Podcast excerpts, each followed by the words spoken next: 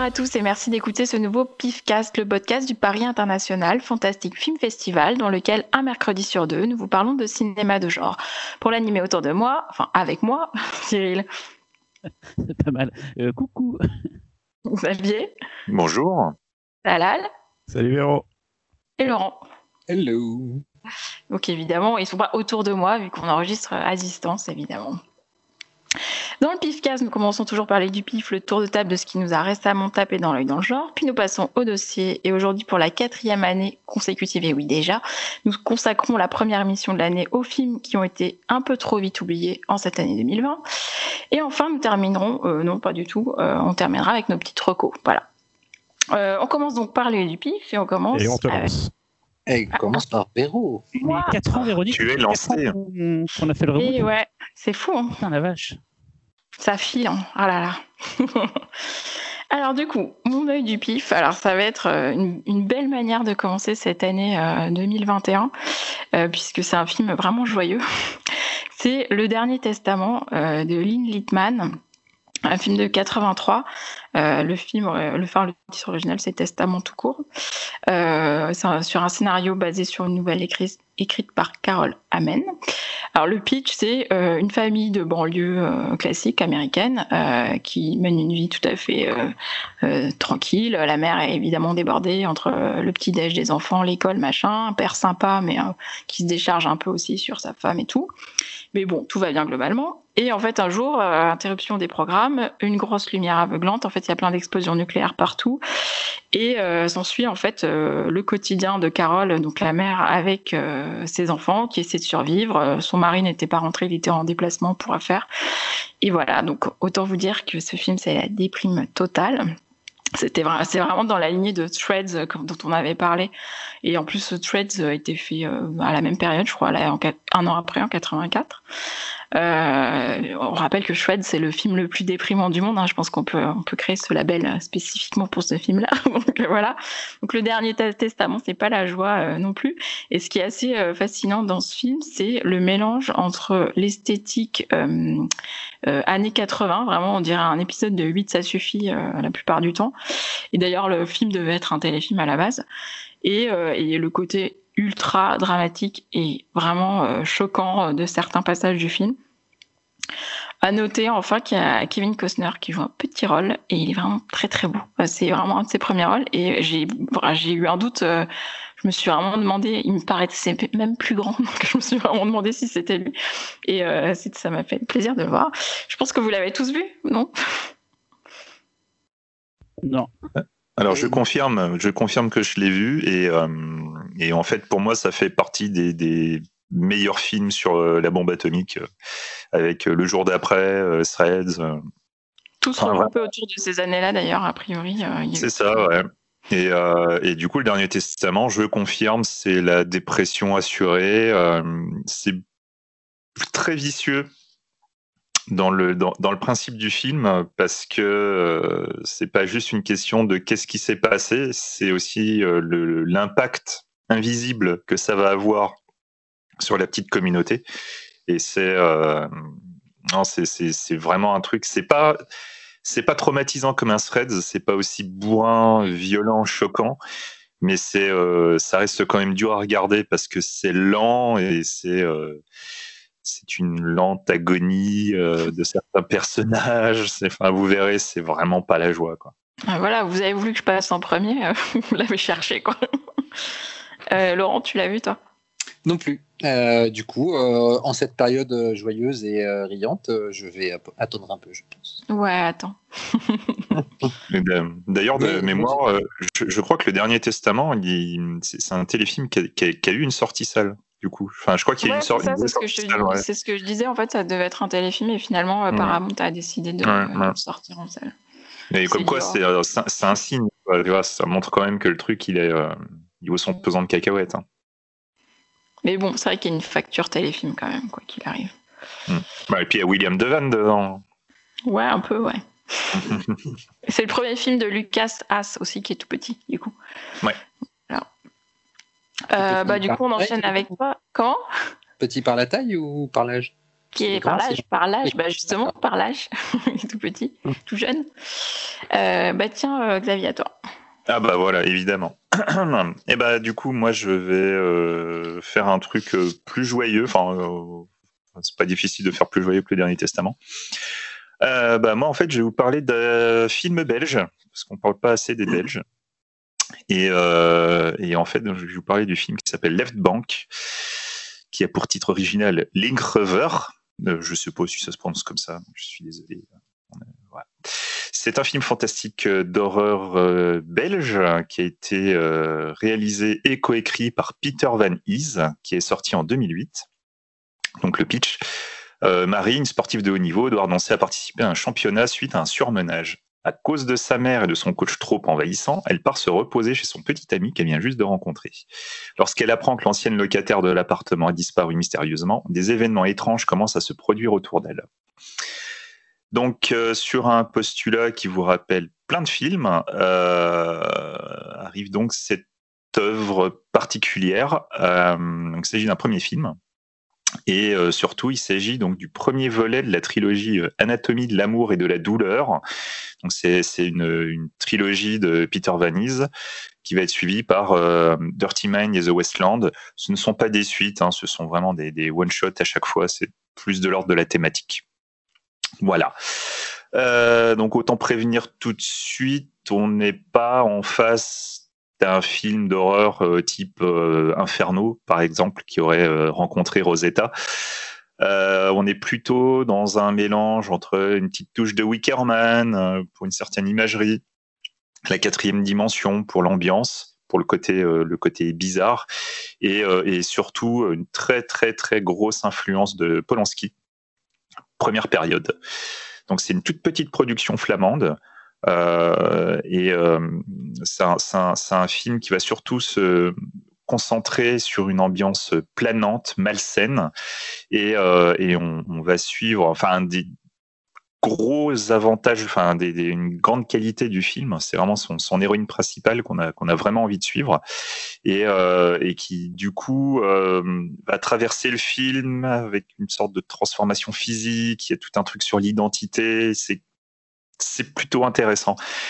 Pour comprendre le type de film dont, je parle, ah, c'est par exemple une blessure au genou qui va devenir le, symbole physique du mal-être de l'héroïne, ou le, refus de sa propre identité au point de la faire devenir la femme disparue, euh, toute une galerie de personnages vraiment étranges, une manière de filmer un quartier HLM euh, dans, toute sa griserie, euh, c'est le, le, décor à la limite un personnage à part entière, c'est très étrange. C'est pour ça que je parlais de Rosetta tout à l'heure. Il, y a vraiment une ambiance un peu comme ça. Euh, et, donc, en fait, c'est surtout une histoire qui va fonctionner sur plusieurs couches superposées et en fonction de la, sensibilité du spectateur, il y, a, il y a certaines couches qui vous parleront plus que d'autres. Donc, comme c'est un premier film, comme je disais, euh, le réalisateur voit vraiment les choses en grand, peut-être trop grand, et évidemment se refuse à livrer une œuvre facile euh, c'est un film qui est donc tout en lenteur. On va passer vraiment de, de, de, du registre du film psychologique au drame, au fantastique, à l'horreur, et ce qui va vraiment nous, nous, nous, pousser à continuer dans ces variations euh, qui peuvent être des fois euh, assez rapides. C'est vraiment toute cette ambiance de mystère, un mystère qui est assez pesant, que l'héroïne va tenter de résoudre, et même nous, en fait, on va tenter de résoudre ce mystère, puisque en fait, on nous donne des clés pour comprendre, mais à aucun moment on va nous donner la, solution complète. Donc les gens qui sont allergiques à ce genre de procédé, ce n'est pas pour vous. Le film est euh, une critique de la société, c'est une réflexion sur la vie, une réflexion sur la passion. Euh, c'est un film, comme j'ai dit, qui ne donne pas les réponses qu'on attend, mais c'est vrai que ce, n'est pas un défaut pour autant. Moi, j'ai trouvé que c'était un film qui était, euh, qui était vraiment gratifiant, puisque ça fait vraiment plaisir de voir une œuvre où vraiment on, se laisse guider, on, on, navigue sans trop savoir dans quelle direction, dans quelle direction on va nous mener et tout. Et j'ai trouvé qu'il y a, dans tous les sous-textes, il y en a un que j'ai trouvé vraiment super intéressant, ce qui est sur la perception de la féminité dans la société. Et c'est euh, cette approche, cette, euh, ce sous-texte, je trouve qu'il est quand même assez rarement mis en scène, surtout de cette manière-là. Donc déjà rien que pour ça, pour moi, c'est vraiment des qualités euh, faut, faut vraiment voir ça, quoi. Bref, en tout cas, voilà, je, parle de manière très abstraite parce qu'il ne faut pas griller le film dans tout ce qu'il est ou tout ce qu'il n'est pas. C'est un film vraiment qui est, bourré de surprises. J'espère quand même que tout ce côté un peu mystère vous donnerait quand même envie de, de le regarder. Donc effectivement, comme qui dit premier film, dit un film bourré de défauts. C'est un film qui est déjà lent, mais du coup, des fois, il a un peu tendance à vouloir en faire trop et à un peu rallonger la sauce. Mais bon, voilà, c'est euh, vraiment la personne qui, qui, cherche un film euh, énergique, bourré d'action, de la sensation forte. On n'est vraiment pas dans ce délire-là. Si par contre vous préférez plus les, les films oniriques, les choses vraiment plus euh, sensitives, là c'est vraiment votre cam. Donc voilà, si ça vous plaît, ça existe en DVD. Euh, moi je l'ai vu sur euh, sur Shadows. Je sais pas s'il est disponible ailleurs, mais en tout cas, voilà. Je sais pas si l'un de vous l'a déjà vu. On l'a sorti avec Mad Movies, si je ne m'abuse. Euh, à l'époque où il est sorti en vidéo en France. Je, il me semble bien. Hein. J'ai peur de dire une bêtise, mais j'en suis quasiment sûr. Euh, parce que je crois que c'est comme ça que je l'ai vu. Euh, du coup, c'était il y a une paye. Du coup, j'en ai aucun souvenir, si ce n'est que j'avais trouvé ça super bien. Au-delà de ça, je ne me rappelais même plus de quoi ça parlait. Voilà. Donc, euh, mais je me rappelle, Alors... à, chaque, à, chaque, fois je retombe sur le titre, sur le titre, je me dis, putain, c'était bien ça, mais je sais plus ce que c'est. Et euh, j'aimerais, du coup, je le revois. Voilà. C'est marrant parce que Laurent paraphrase exactement ce que j'allais dire. Euh, c'était un film qui a fait plein de festivals à l'époque. Et d'ailleurs, quand tu as dit l'année d'Xavier, ça m'a filé un putain de coup de vieux. Je pensais que c'était plus proche en fait de nous euh, que 2008. Non, non. Effectivement, il faisait tous les festivals, il était passé à l'étrange. Moi, je l'avais vu au NIF et tout. Et il était même passé à Gérardmer, d'ailleurs, il me semble, je crois, il était à Gérardmer, peut-être. Euh, ça, je dis ça de mémoire, mais c'est peut-être pas le cas. Mais et ouais, ouais j'avais fini un film très beau, mais euh, je, je, crois que t'as pas dit un truc exprès pour pas qu'on en parle, hein, c'est ça et, Oui, euh, oui. Ok. On, voilà. on, en parlera hors antenne parce, antenne parce que je, je veux voir si ma mémoire est bonne parce que comme, comme Laurent, je me souvenais plus du tout de l'histoire et quand tu l'as résumé, je suis ah oui d'accord c'était ça putain ouais. Mais c'est marrant parce que j'en garde un bon souvenir et pourtant je me souviens de rien quoi, c'est horrible. Mais et finalement j'avais pas vu les autres, tout le monde attendait, c'était un peu le Messi ce gars-là à l'époque, tout le monde se disait tiens c'est le renouveau. Ouais, ouais, ouais. Wallon, enfin il est pas Wallon, il est il est, euh, il est au-dessus, il est plutôt le côté euh, euh, merde, c'est quoi pas, les, les, les Wallons en Belgique bah, En fait, bah, non, mais c'est très. Généralement, quand, tu, quand tu parlais de lui, euh, toujours, tu parlais de Duvels euh, en disant voilà, quoi, c'est les deux Réals qui vont tout péter. Ah, euh... Du côté francophone, il est du côté flamand, alors du coup, il est pas à côté Wallon. Ouais. Non, c'est l'inverse, il est du côté. Ah, putain, je suis, ah, je suis fatigué. Non. C'est Wallon et pas du côté flamand, voilà, c'est ça. Le... Okay. Ouais, ouais. Mais voilà, du coup, il, était tout le temps mis en parallèle avec Duvels, et puis, et puis voilà quoi. Mais euh, moi, j'ai pas vu le deuxième, et le troisième, c'est avec euh, Jérémy Régnier, et c'est euh, vachement bien. Hein. Par contre, là, c'est du thriller après, hein, c'est plus. Euh... Je connais pas. Euh, on continue avec Talal? Ouais, bah moi je suis dans un cycle assez particulier en ce moment. J'ai très envie de me faire du cinéma américain des années 70 et plus précisément du cinéma américain euh, trip un peu euh, parano, euh, euh, conspiration, ce genre de truc. Et je vous laisse un peu deviner le film. C'est Hold Up. Comment? Hold, Hold Up. Non, retour sur un. Retour sur un. Non, c'est pas ça? Non. Alors c'est c'est les trois jours du Condor de Ciné Pollack en 1975. Ah oui. Euh, bah, de quoi ça parle? Donc c'est Joseph Turner. Euh, donc c'est euh, c'est quelqu'un qui travaille pour une branche secrète de la CIA qui est chargé d'éplucher les des livres du monde entier pour savoir s'il n'y a pas des fuites sur les méthodes de la CIA.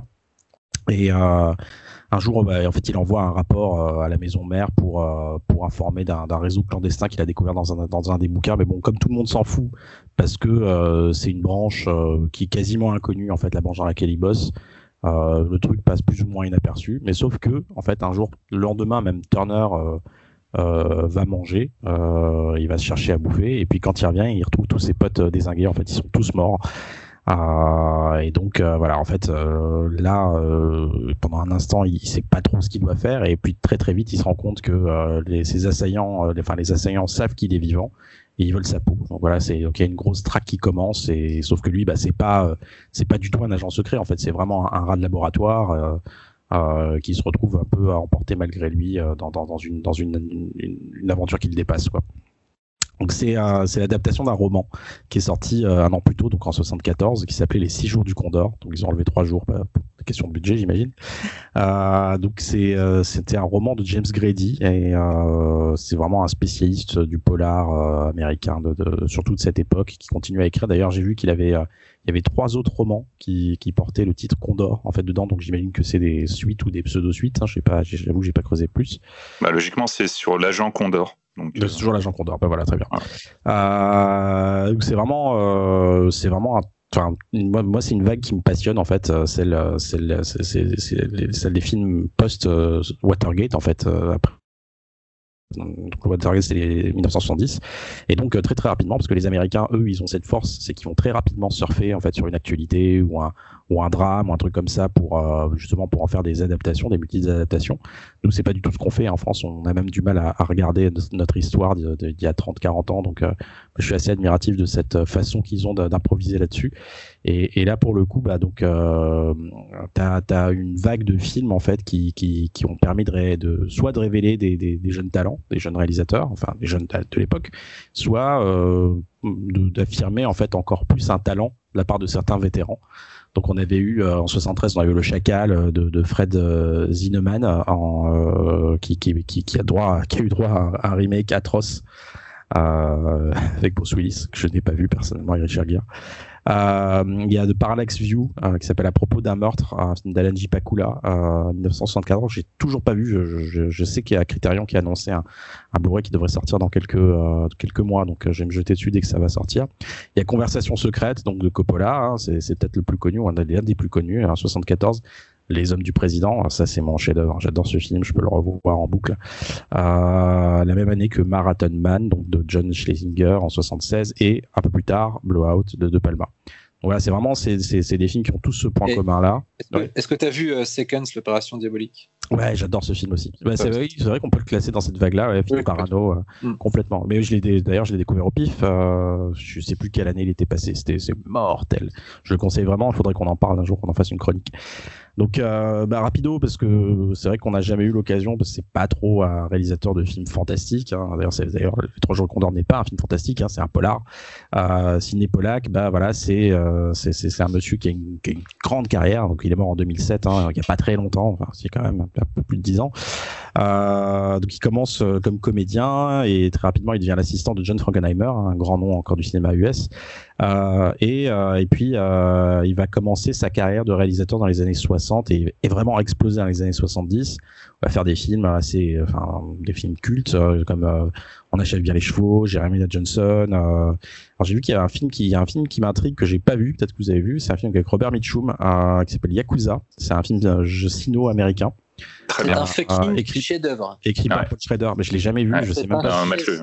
Voilà, il faut- Mate-le, tu vas voir. J'adore tuerie. En ce moment, en plus, moi, je suis, je suis en train de revenir, retomber dans le cinéma japonais. Euh, Je me suis fait les loups de, de, de Hideo Gosha, qui est une putain de tuerie euh, via l'édition HK vidéo. Et, et je me suis dit, tiens, je me referais bien Yakuza et Black Rain. Euh, Ouais. Ah, Black Rain, ah ouais. Ah. Donc, euh, ouais, non, mais mate-le euh, c'est des, productions, des coproductions aussi euh, sino-américaines? Ça, ça Euh, ja- Japano-américaine. Japan- Ouais, d'accord. Euh, Ah. Nippo, Nippo-américaine, du coup. Je sais pas Ouais. comment on dit. Mais bref, ouais, ouais. Et c'est après, il va finir avec Soleil Levant, et puis voilà, quoi. Voilà. et tu vas te suicider. Et oui, les- donc Yakuza, je sais pas si je l'ai dit, c'est Paul Schrader qui l'a écrit, donc c'est pas c'est pas n'importe qui. Hein.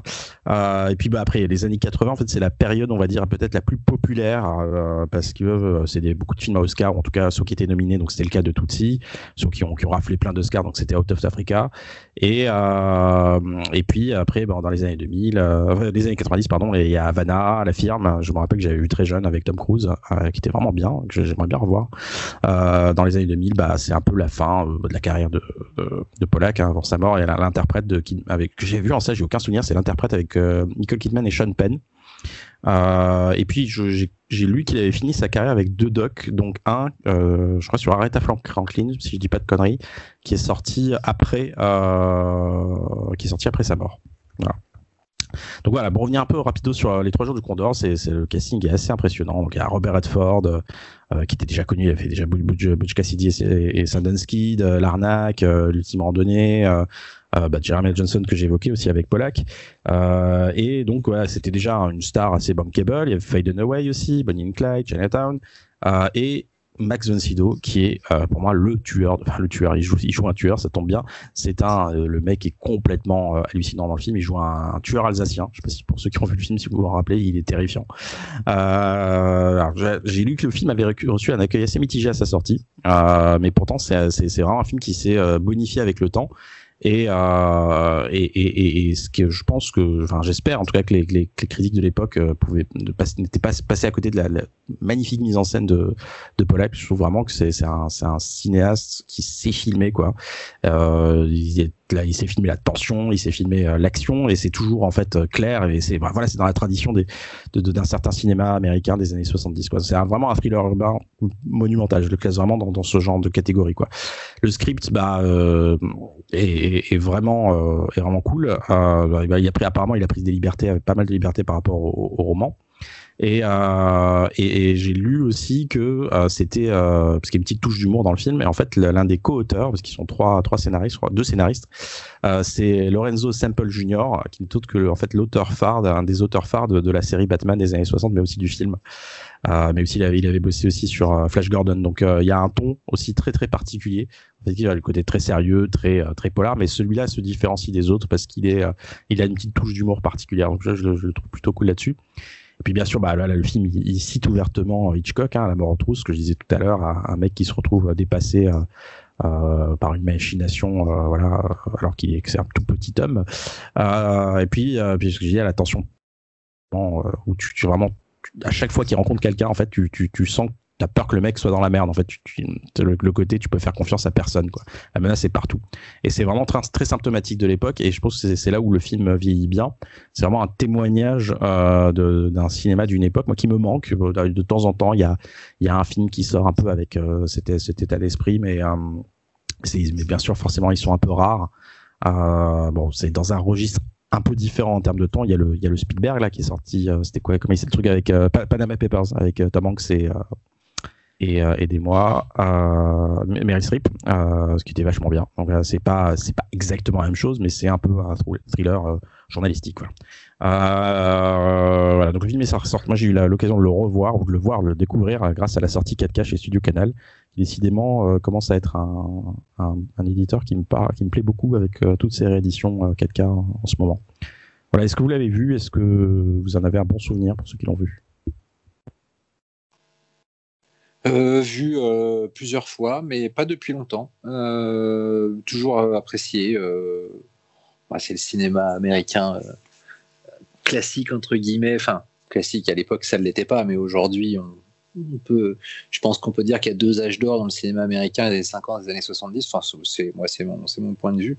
Et, là, on est, on du, du, du grand niveau. Moi, j'ai une petite préférence on, on, compare souvent les deux Sydney, euh, Lumet et Pollack. Moi, j'ai une petite préférence pour Lumet. Euh, je, trouve que le côté humain de Lumet et euh, sa façon euh, d'étudier à chaque fois des espèces de mécanismes sociétaux euh, liés à la justice, au crime, à la politique, mais toujours avec un, un, élément humain super touchant dedans et est vraiment à chaque fois euh, génial. Euh, mais, euh, mais Pollack, euh, j'aime beaucoup. Il y, y, a Serpico qui est ressorti en, en, aussi en 4K, donc remasterisé, ouais. que j'avais vu à l'époque. J'ai vu il y a, a 10-15 ans. Ça m'avait pas trop parlé. Je, je me rappelle m'être un peu fait chier devant. Je, je suis curieux. Euh, c'est bien, super. super ouais. Ouais, ouais, ok, bon, je vais le revoir. Donc euh, voilà, euh, Trois jours du Condor, j'aurais du mal à te donner un avis à chaud parce que ça fait longtemps, donc j'ai plus vraiment les détails du film dans ma tête. Je sais juste que euh, à chaque fois que je l'ai vu, ça me va toujours euh, passionné. Il y, a, il y a toujours... Et puis il y, a, il y, a, cette espèce de vision aussi très euh, anti-glamour de l'espionnage. qui est vu plus comme un truc bureaucratique et qui est très technique, bien technique, chiant, pas glamour du tout. Et puis d'un coup, quand tu un, un, un, un, de ces pratiques en non glamour de l'espionnage est quand même propulsé dans les côtés plus feuilletonnants, on va dire, du genre. Euh, je trouve que la rencontre est assez intéressante. Donc, euh, ouais, c'est l'anti-James Bond, hein. c'est clairement l'anti-James Bond. Oui, oui, clairement.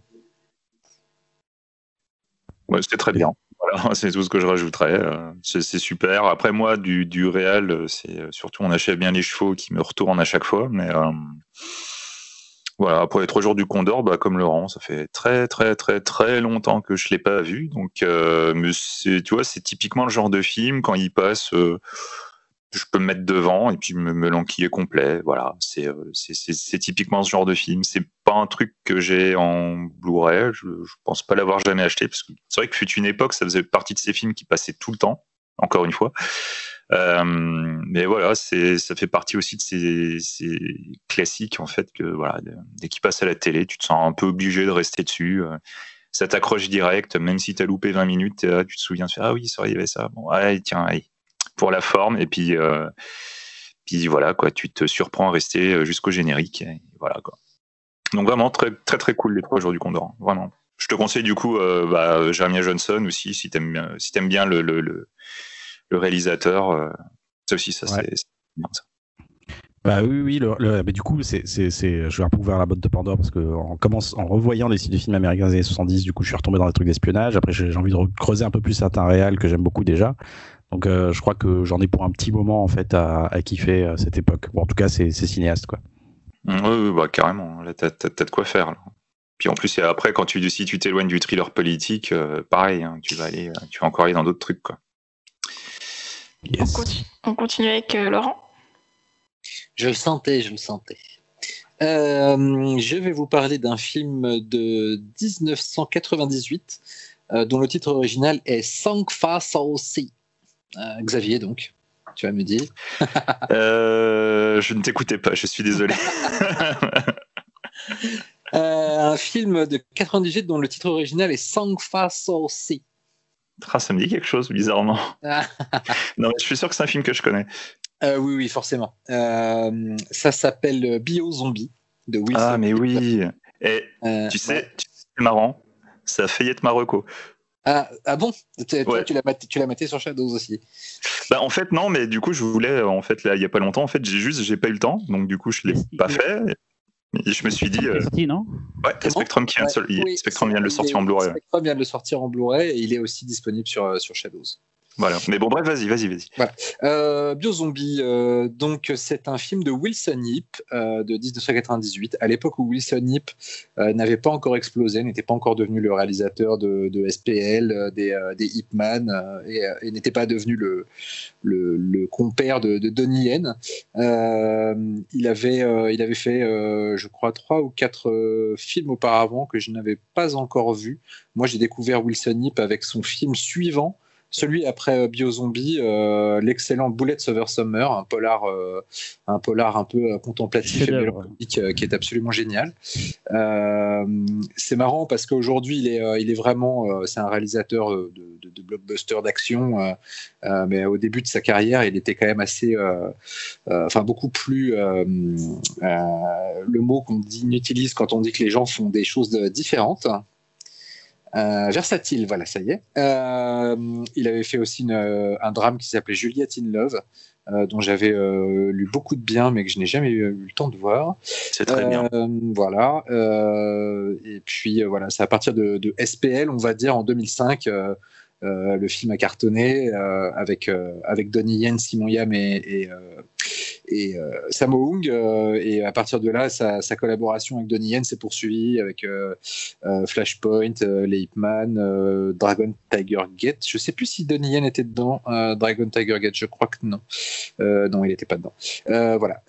Biozombie, qu'est-ce que c'est? Alors du coup, on est, on est donc plus dans la période pas très argentée de, de, Wilson Yip. Donc c'est un, un tout petit film. Hein. ça se déroule dans un petit centre commercial alors, euh, il faut savoir que euh, les centres commerciaux, enfin, c'est ces petites galeries euh, marchandes urbaines dont on a assez peu d'équivalent en France. Ça serait peut-être un petit peu des, passages, mais là, c'est des trucs avec des plafonds très bas, c'est des, couloirs faits juste avec du, métal, des, vitres, y a pas de, on voit pas l'extérieur, c'est très claustro.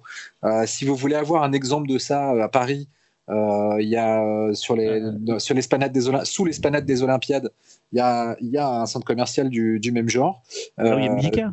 Là où il y a Musica, Musica qui a été longtemps le, le rendez-vous de tous les, les fans parisiens de, de, cinéma asiatique qui allaient acheter des VCD. Ouais, pour ceux qui ont été au Japon, c'est un peu comme le, Nak le Nakano Broadway en fait. C'est mm. le même style de, de, visuel quoi. Et donc, dans, ce, dans ce petit centre commercial, il y a une, une, toute une, galerie de, magasins différents avec leurs vendeurs. Il y a des, des serveuses d'un sushi bar, le, tenancier d'un magasin de, de, téléphone portable avec sa femme, et nos deux héros qui sont deux branleurs wannabe petites frappes qui tiennent pour le compte de leur patron justement un magasin de VCD et de jeux vidéo. Euh, et au milieu de ça, il y a euh, un virus euh, fabriqué militairement qui va transformer peu à peu les gens en zombies.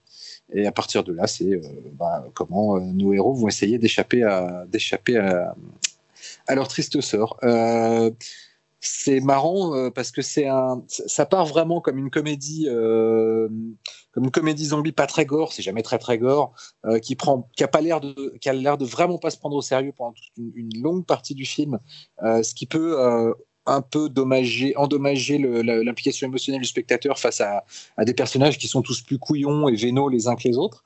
Euh, mais cela dit, on est vraiment aussi dans la frange de la description d'une ville de Hong Kong euh, ultra capitaliste, euh, basée sur l'artificialité des relations.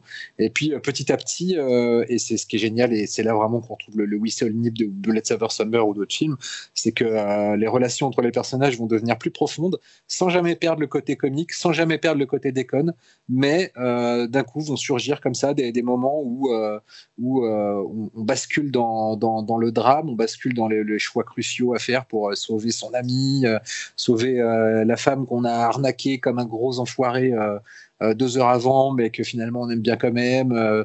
Il y a une petite réflexion sur la place de la femme dans la société hongkongaise via le couple du, du, du, patron du, du, magasin de téléphone et de sa femme, la façon dont il la traite, et, et, donc et qu'il essaye à chaque fois de sacrifier dès qu'il faut prendre un risque parce que finalement il, il, se la joue, mais il a toujours trop peur d'y aller. Et puis il y a aussi tout un côté stylisé. Euh, euh, avec 3 francs 6 sous de, la mise en scène qui rappelle un petit peu la, débrouille d'un Sam Raimi euh, et euh, toute une influence du jeu vidéo. Il y a notamment une séquence assez hilarante où euh, les personnages décident de s'armer pour aller euh, pour aller affronter les zombies et ils sont ils sont tous affichés dans une pose stylisée avec une caméra qui tourne autour d'eux sur fond noir avec leurs caractéristiques, leur pouvoir d'attaque, leur pouvoir sexuel, leur arme préférée. Euh, etc. Donc euh, voilà, il y a, plein de, il de, de, fantaisies comme ça qui font que le film ne va jamais là où on l'attend. C'est toujours très drôle. Euh, et, à la fin, ça finit par être très touchant. Finalement, le petit défaut, ce serait peut-être que le côté horrifique est, est, est, traité peut-être par manque de budget ou de savoir-faire un petit peu par-dessus la jambe, c'est-à-dire que les effets sont pas sont pas vraiment euh, sont pas vraiment convaincants. Les maquillages euh, souvent en plus filmés très très près on voit que c'est des trucs collés sur la tronche de, euh, des, acteurs mais mais bon, c'est plutôt secondaire finalement. Et ça n'enlève rien au plaisir que qu'on a à voir cette espèce de, de, chronique déglinguée d'un petit microcosme hongkongais. Et puis il y a une super performance de Jordan Chan euh, qui est un comédien euh, que qu'on a vu dans les dans les Young and Dangerous notamment, dans Initial D, euh, dans OCTB euh, et dans plein d'autres films. C'est vraiment un, bourlingueur du, cinéma hongkongais et qui a vraiment beaucoup de charisme. Et là, dans le, rôle d'une petite frappe. Qui, qui, a finalement grand cœur, il est, assez génial. Voilà, donc c'est moi, c'est tout ce que j'aime, c'est le Hong Kong des années 90, inventif, fun, ultra énergique. La caméra va dans tous les sens, parcourt à toute vitesse les, les couloirs du centre commercial et exploite vraiment tous les angles possibles et imaginables. Euh, voilà, c'est du plaisir en barre. Et donc, comme on l'a dit, c'est visible sur Shadows et c'est sorti en, en Blu-ray il n'y a pas très très longtemps chez Spectrum Film. Et la copie est très belle d'ailleurs. Voilà. Euh, il n'y a que Xavier qui l'avait. Non, Cyril, non, non, ouais, c'est d'ailleurs, je crois, de mes premiers DVD import. C'était pas le premier, mais dans la première vague de DVD import que j'avais commandé euh, au début des années 2000. Parce que c'est un des rares films de zombies, justement, euh, venant de Hong Kong. Et il n'y en a pas eu tant que ça, quoi. Euh, vraiment zombie qu'on l'imagine à, à l'occidental, quoi. Mais du coup, ouais, ouais, je regarde très peu de souvenirs. Donc je suis content quand Laurent a, a expliqué plein de scènes. Je me souviens plus du tout que façon Virtua Cop dans le passage dans le, dans le film et tout. Mais c'est vrai que je me souviens de de plein de trucs fun, euh, d'une image pas très très belle. C'est pas un très beau film. Après, des fois, les DVD de l'époque, ils n'étaient pas forcément apprécié un, un film à, à, sa juste valeur. Ouais, parce que là, honnêtement, il y a la photographie qui, qui, qui met un peu en valeur les, les néons de les néons colorés du, du, centre commercial et tout. Il y a des trucs pas inintéressants, mais en même temps, ça montre aussi que c'est un, un endroit glauque, tu vois. Donc il y a, il y a, un équilibre assez sympa euh, à ce niveau-là. Et comme la copie est très belle, je, trouve que ça met en valeur une certaine recherche quand même. Ouais, c'est un film qui, je trouve, mérite d'être revu à l'aube de la HD et du coup, de, de, des fois mieux voir les aspects artistiques qu'on a été un peu enfin, les copies n'étaient pas forcément ouf, mais on s'en foutait. Ça a été seulement de voir les films et on était content de les voir comme ça, quoi. Mais des fois, on redécouvre des films comme ça en HD. Et je suis content que tu aies parlé de Bullet Over Summer, qui était d'ailleurs sorti chez Asian Star et qui, est un, vrai bijou très peu connu, mais qui est, qui est mortel, quoi. J'adore ce film. J'aimerais, faudrait que je vois si j'ai le, DVD Asian Star quelque part, parce que je me le referais bien. Moi, je l'ai. je pense que je l'ai, mais peut-être en DVD test. Alors là, ça va être compliqué à trouver. Et donc Xavier, du coup. Euh, ah bah, moi, je, bah, du coup, tu as parlé de Musica. Moi, je l'ai en fait, euh, je l'ai acheté à Musica euh, par hasard sur sa jaquette. Voilà. Et bien la jaquette, hein, c'est un patchwork, tu les vois en gros plan un peu. Ouais, c'est ça. Ouais. Et du coup, ouais, bah, c'était la surprise totale. Hein, je savais pas. Bah, je savais pas, donc je me suis, j'ai été à Musica, je me suis acheté ma, pile de, de VCD comme d'hab. Je suis arrivé, c'est le premier truc que j'ai regardé et j'ai fait, oh, c'est mortel. Donc du coup là de voir qu'il ressortait là et tout, je me suis dit ah tiens j'aimerais bien le revoir donc euh, voilà. D'ailleurs euh, c'est marrant parce que le pour le, le, en fait déjà ce film ça fait euh, depuis 2017 je crois que j'ai envie de le revoir parce qu'il y avait on avait eu Zombiology Enjoy Yourself Tonight qu'on a qu'on avait reçu pour le pif. J'avais plutôt apprécié. C'est aussi un film de, de zombies chinois par Alan Lowe. Et euh, c'est à peu près la même structure, le mélange de toute une partie qui est quand même euh, très euh, comique pour arriver à quelque chose de très sérieux derrière. Sauf que du coup, dans Zombiologie, on, parle vraiment beaucoup plus, on va plus loin dans le côté jeunesse, drame, etc. mais c'est assez intéressant, quoi. Enfin, si si vous regardez euh, Biozombie, ça peut être intéressant plus tard de, regarder Zombiologie pour voir les liens qu'il y a entre les deux euh, et, de voir aussi un petit peu l'évolution de, la société. Euh, voilà quoi. Vous verrez, c'est intéressant. Je précise que Donnie Yen, Wilson Yip est censé faire un retour au film de zombies, mais via le kung-fu. car sur sa fiche IMDb, en pré-production, en film annoncé, il y a un Dragon Gate Zombie In. Oh putain. Donc euh, d'office, euh, un des films les plus attendus. Euh, Bien sûr, voilà, évidemment. on termine avec Cyril. Ah bah ça, je je m'attendais pas quoi. bon, bah, ça va être très rapide parce qu'en fait c'est quelque chose dont on a déjà parlé ici et je sais qu'on fait pas, on, on, évite de reparler des trucs qu'on a déjà vu. Mais... Le Seigneur des Anneaux. Ah, t'es con, ça serait rigolo ça, quoi. Le mec, une semaine après. non, non, malheureusement. non, non, mais c'est un truc euh, que, bah, euh, voilà, tu sais, on dit toujours euh, don't believe the hype, voilà, et ça, j'ai tendance à toujours me méfier, à regarder des trucs avec un peu de recul. Et là, j'avoue. Quand tu nous commandes des films, quoi. Non, non, parce que moi, souvent, c'est vrai. non, j'ai trop j'ai un peu trop d'emphase quand j'aime quelque chose. Voilà. Mais là, pour le coup, c'est quelque chose que tout le monde a apprécié. C'était sorti l'année dernière. Et j'ai pris du temps pour le voir. Et voilà, c'est une mini-série. Ça a un rapport d'ailleurs. C'est marrant parce que Véronique a commencé avec un sujet. Je finis avec ce sujet-là c'est Tchernobyl, euh, la, mini-série de HBO euh, euh, sortie en début d'année 2019, qui donc narre ben, l'accident qui s'est passé dans la centrale nucléaire de Tchernobyl en, Russie et les jours et les mois qui ont suivi derrière. C'est une série en cinq épisodes de chacun à peu près une heure et c'est admirable. J'ai beau avoir entendu énormément de superlatifs, c'est loin du compte. C'est, ça m'a vraiment pris au trip. Euh, c'est pas exemple de défaut. Euh, typiquement, j'aurais surkiffé que tout soit en russe, c'est-à-dire que les acteurs parlent en anglais. De temps en temps, on a du russe quand c'est genre des, des images d'archives ou des choses comme ça et tout, mais ça aurait été vraiment mortel. Mais bon, je sais que c'est pas facile avec des acteurs euh, non russes euh, d'avoir un voilà mais si tout le monde parlait en russe ça aurait été je trouve exceptionnel. Il y a un épisode 4 qui est un peu plus smooth que les autres mais par contre les trois premiers épisodes c'est euh, tuerie intégrale et le dernier épisode c'est le bon coup de massue quoi. Euh, il y a un, une partie que, que j'aurais aimé voir mais bon ça c'est juste personnel parce que c'est un truc qui m'a toujours intrigué c'est la construction du sarcophage et qui est dans voilà c'est pas un spoil mais qui est évoqué dans, le, dans la série mais qui n'est pas montré parce qu'en fait finalement voir des gens fabriquer un, un, énorme bâtiment en béton, c'est pas spécialement, euh, je pense, très cinégénique, quoi.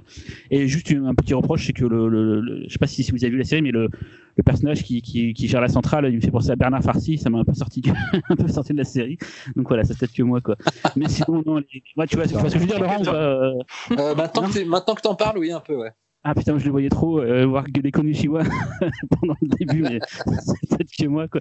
Mais non, non, mais vraiment euh, la musique, elle est, elle est, elle est, elle est oufissime. euh, Enfin, je, je- vais essayer d'écouter en hors, euh, hors série. J'ai pas encore le temps d'avoir du temps pour le faire, mais elle m'a déjà tapé dans, dans l'oreille quand, quand la série est passée. J'ai envie d'écouter à part. La mise en scène, elle est, enfin, c'est, vraiment au cordeau. Quand on voit le, le cœur en fusion, enfin, c'est très rare, mais ces genres de scènes, elles te, elles te prennent au trip, quoi. Et l'histoire, forcément, bah, du coup, on peut redécouvrir plein de pans de cette histoire qu'on connaissait un petit peu de façon décousue, mais là, on, on reprend tout. Alors, j'ai lu justement les polémiques qu'il y a eu après coup, euh, les, les choses qui ont été un peu, euh, un peu édulcorées, au contraire à l'américaine, plus euh, augmentées. Mais après, il faut, bien faire une série un peu euh, prenante, donc je pense que c'est voulu. D'ailleurs, le personnage joué par, euh, c'est quoi, Emma Watson, attends, je me trompe pas, euh, Emily Watson, en fait, c'est un personnage qui a été créé pour représenter tous les scientifiques. C'est une sorte de condensé de tous les scientifiques qui ont aidé à, à, à- l'aide de tout ça. Donc, il fallait créer, plus ça d'un point de vue cinématographique, d'avoir quelqu'un unique. Donc, et je trouve que son, son personnage et son histoire est, est. Euh, D'ailleurs, tous les comédiens sont, sont, sont bien, quoi. Et euh, non, vraiment, voilà, j'arrive après la séance, après la séance, après la, la, bataille, mais je confirme tout le bien qui a été dit sur cette série, c'est vraiment mortel. Et si, comme moi, l'idée de vous taper trois saisons de 10 épisodes, euh, ça vous décourage d'avance, là, franchement, c'est cinq épisodes d'une heure et demie. Là, j'ai regardé avec une amie, on l'a fait en deux jours, donc c'est rempli en deux soirs, tu vois. Vraiment, je, je conseille. Tous ceux qui n'ont pas franchi le cap, en plus, il y a un Blu-ray, il y a un Blu-ray 4K. Alors apparemment, les bonus sont pas ouf. Euh, et ceux qui n'ont pas envie d'acheter un Blu-ray, bah, c'est sur OCS, et voilà quoi. Et puis, euh, ce sera sûrement sur HBO Max quand ça sortira. euh. Et encore une fois, HBO, voilà quoi. Et juste un tout petit mot, parce que c'est ça que c'est rigolo. On m'avait dit que euh, c'était un peu surprenant que le scénariste euh, de Tchernobyl ait fait ça. Et c'est vrai que j'ai regardé ce qu'il a fait avant. Effectivement, Scary Movie 3, 4, euh, Very Bad Trip 2, 3, euh, Super Hero Movie. Enfin, il a fait que des trucs, mais genre honteux. Mais c'est pas juste, juste des films moyens. Il a vraiment fait des grosses bouses. Et là, il nous pond ce truc-là. Tu fais, mais putain, mais comment c'est possible quoi? Donc, euh, tu, sais, tu sais quel est son ouais. prochain gros projet? Alors, sinon, il retourne dans le côté euh, con, il va faire genre euh, Termina Golf 2, ou soit il fait des trucs cool, je sais pas. euh. Euh, c'est, c'est, euh, Il est censé co- co-créer euh, The Last of Us, la série. ah oui, Ah, mais vu ça. l'a fait, hein, ça y est, c'est en cours là, c'est en Oui, c'est, écriture. enfin, c'est en cours, oui, mais en tout cas, c'est en écriture. Il est, mais il est, il est, co, il est co-auteur de la série. Et est-ce qu'un de vous l'a vu, showrunner. a vu la série depuis la dernière fois qu'on en avait parlé? Je crois que c'était Laurent qu'on en avait parlé, parce que des- des- de- certains d'entre vous l'ont vu entre temps, et du coup, euh, je sais pas, Véro, t'as là, Xavier. Bah, moi, j'avais déjà vu à l'époque, il me semble, mais. Euh, j'avais Oh, le vu dédain, le dédain dans Mais le oui, média. j'ai vu, Ouais, j'ai déjà vu, genre t'es en Ouais. retard, mec. C'était quelle année? C'était cette année? C'était début 2019, c'était, passé. Quoi. Ah oui, non, c'est pour ça, très loin. Ouais, ouais, non, mais d'accord avec tout ce que. Non, voilà, la, la hype avait raison. Après, comme toi, il y a des petites choses qui m'ont. Voilà, qui m'ont un peu gêné, euh, voilà. Mais comme la fin est magistrale, euh, ça rattrape tous les trucs qui peuvent être un peu embarrassants au début, quoi. C'est-à-dire la mise en scène de, euh, enfin, la, mise en place de suspense sur des choses qu'on connaît. Ça, ça m'a un peu embarrassé sur les premiers épisodes. Que c'est Mais comme la fin est très technique, ça va. Ouais. C'est vrai que c'est- pas faux, mais ça, je me suis dit, c'est con de faire du suspense sur des vrais morts de vrais gens. c'est- Ouais, Et tu veux dire Titanic, c'est pareil quand tu réfléchis, quoi. Mais, euh, euh, mais, euh, mais bon, mais bon, ouais, ouais, non, mais, mais imagine le même truc tout en russe, quoi. Putain, Non, mais c'est plus, euh, c'est plus les, les, la mise en place du suspense sur des conséquences qu'on connaît, que eux ne connaîtront que beaucoup plus tard. Ah, tu vois, Titanic, bim, ils meurent, ils sont noyés, tu vois. Alors que là, ah, je me suis pris la Apparemment, dans les- la gueule. apparemment dans les dans les ce que j'ai lu dans les dans les controverses c'est qu'apparemment ça a été exagéré le, le, le fait que genre euh, une contamination de quelqu'un tu es contaminé en t'approchant de lui. Autant les vêtements ils disent que c'est possible. Mais apparemment euh, une personne qui est contaminée t'es pas tu vas pas toi mais te contaminer en t'approchant de lui normalement euh, c'est ce que j'ai lu dans les controverses euh, je me suis un peu renseigné avant de faire le piscast euh. après je suis pas du tout dans le, dans le nucléaire ça se trouve c'est vrai. Je dis des grosses conneries. Mais voilà c'est ce que j'ai lu dans les controverses euh, qu'il y a eu. Et pareil ils disent que Alors, on a vraiment, dans- c'est- ça changerait au visionnage de la série. hein, euh, Ouais. D'ailleurs, quand, quand ça part, euh, quand, tu, quand ils montrent les résultats de ce que c'est qu'une contamination par radiation, putain, ça fait. Je pense à Threads, ça fait mal, hein, putain, c'est- hardcore. Quoi. On commence bien l'année, là, c'est gay. Ah ouais, mais c'est marrant Ouais, que tu c'est parles de, sympa, de, de on part du, dernier- hein. dernier euh, testament, c'est que du coup, ça, ça, ça raccorde sans qu'on soit concerné. Ouais. Ça raccorde. Bon, allez, on va passer au dossier. 2020 est enfin derrière nous et si on a tous envie d'oublier cette pénible année, on ne peut pas laisser de côté certains films qui plus que jamais sont injustement passés sous les radars. Dans le PIFcast, on les appelle les oubliés des tops et voici notre cru 2020. On commence avec Xavier. Yeah, super. Euh, bah, de toute façon, moi, je vais vous parler un peu d'une bombe nucléaire dans tous les sens du terme. Euh, un film qui ne laisse strictement personne indifférent et surtout un film que bah, sûrement beaucoup d'entre vous euh, ont vu ou au moins ont, ont entendu parler euh, par leurs camarades qui ont été euh, ébloui, émerveillé ou euh, traumatisé et piétiné euh, par le, le magistral. Euh, un film indien de 2019, donc un film en langue malayalam, réalisé par Lijo José Pelliceri sur un scénario de S. Harish et R. Jayakumar, et tout ça basé sur la nouvelle maoïste par S. Harish. Donc en fait, c'est euh, bah, pour vous remettre tout de suite euh, ce que c'est au niveau euh, qualité, c'est accessoirement le, le, l'entrée indienne pour les, les prochains Oscars, et c'est le troisième film malayalam à avoir une entrée officielle de l'Inde aux Oscars. Donc c'est vraiment pas rien. Euh, D'ailleurs, comme j'ai beaucoup parlé de, films malayalam, je tiens à préciser, les films malayalam, c'est euh, les publics, enfin c'est les, films qui visent un public vivant en Inde du Sud, constitué de spectateurs originaires de l'État du Kerala. Voilà, ça, ça va être important pour plus tard. Euh, bah, le pitch est simple, mais quand je dis qu'il est simple, c'est genre c'est difficile de faire plus simple. Euh, donc alors qu'il est sur le point de se faire abattre, un buffle va s'échapper et s'enfouit dans la jungle environnante d'un village du Kerala. C'est là que bah, va s'engager une, folle, une folle course poursuite d'un village entier contre la bête. Donc Jellicatu, c'est à, à l'origine donc une tradition qui, euh, existe encore à l'heure actuelle, qui est pratiquée dans l'État du Tamil Nadu. Et euh, cette tradition consiste à maîtriser un taureau à main nue pour montrer son courage. Et donc le film Jellicatu est un film qui ne parle absolument pas de cette tradition, mais va utiliser l'imagerie de cette tradition pour la déformer et en faire un récit sur la bestialité humaine. Donc, il s'agit du septième long métrage du, cinéaste indien euh, Lijo José. Et il va nous montrer tout le chaos qui va s'emparer d'un village lorsque les hommes vont devenir omnubilés par la capture de l'animal, au point de brouiller la limite entre la civilisation et la sauvagerie. Donc les anciennes querelles vont refaire surface, les amis deviennent ennemis, et tout ça sous l'influence du machisme exacerbé qui va devenir totalement incontrôlable. C'est simple, Jellicatu, c'est euh, euh, le Apocalypse Now euh, rural euh, par excellence.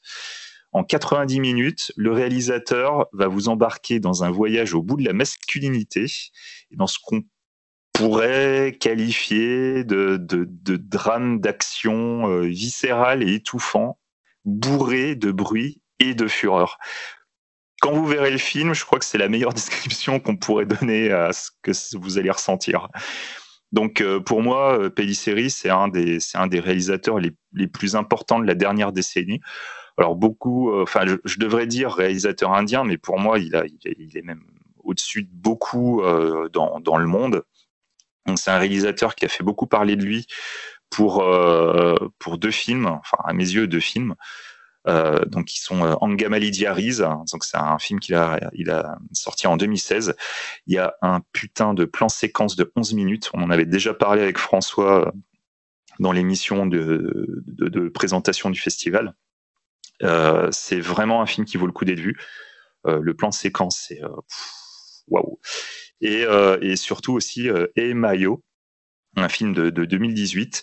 Et, euh, et, ce film, en plus, partage des thématiques communes avec Jellicatu. Donc, en fait, pour comprendre le niveau euh, en Inde où est, où est c'est que fut une époque, quand il réalisait encore un, blockbuster avec la crème de la crème des acteurs, ça c'était, je crois que le dernier c'était en 2015, les gens venaient pour l'ensemble. Le, voilà. Depuis, que ce soit sur Angamali Diaries ou euh, Emayo, les spectateurs se déplacent uniquement parce qu'il y a son nom sur l'affiche. Et c'est quelque chose qui est, euh, c'est vraiment flagrant quoi. Il y a peu de réalisateurs, je trouve, à l'heure actuelle, qui sont capables de faire ça. Donc, tu vois, tu as le dernier Spielberg, tu auras le dernier Tarantino. C'est, euh, voilà, quoi, Pelliceri, il est, il est quand même pas loin, là. Euh, bah, ce qui fait la force du cinéma de, de c'est sa manière d'écrire des personnages, son choix d'acteur. Parce qu'il faut savoir qu'au niveau de son choix d'acteur, il se fout royalement de la popularité. Il se fout totalement des noms. À partir du moment où il a un personnage en tête, il veut juste la meilleure incarnation possible pour ce personnage.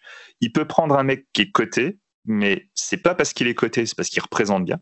Ou tout simplement prendre l'acteur le moins connu de la Terre, juste il est adapté. Et c'est très exactement ce qui va se passer euh, dans Jalikatou. Donc un des personnages, c'est euh, l'acteur de Anga Maladiaris, mais pour d'autres personnages, ils avaient peut-être un ou deux films euh, à leur actif. C'est aussi un cinéaste qui se reconnaît beaucoup avec son goût pour les plans séquences hallucinants et, sa manière de gérer un casting impressionnant en nombre. Et du coup, il arrive à, avoir une maîtrise du chaos qui arrive toujours à créer du sens. Et ça, c'est quand même quelque chose que tu retrouves pas très très souvent. Et en fait, toutes ces qualités font déjà de lui quelqu'un, un réalisateur qui est vraiment à part dans le dans le Mollywood. Euh, alors le Mollywood, pour pour euh, expliquer, les films Malayalam mettent typiquement en scène des questions sociales ou familiales, et donc sont par conséquent plus réalistes que les films issus de Bollywood. Voilà, si vous connaissiez pas la différence, c'est ça. Et donc justement, dans Jalikatou, euh, le réalisateur va disséquer les liens tribaux et communautaires d'un village indien. C'est euh, le type de village indien que lui-même a connu, puisqu'il est né exactement dans, ce type de village. Et par l'intermédiaire de la réaction des, des, différents personnages du film, il va donc nous parler de la masculinité, quand je disais, mais dans son aspect le plus primitif.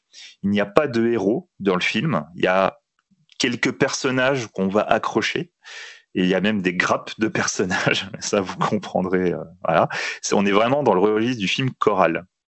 Donc tous ces hommes, ces grappes d'hommes vont entrer en compétition pour la victoire. Mais attention, la véritable compétition est ailleurs.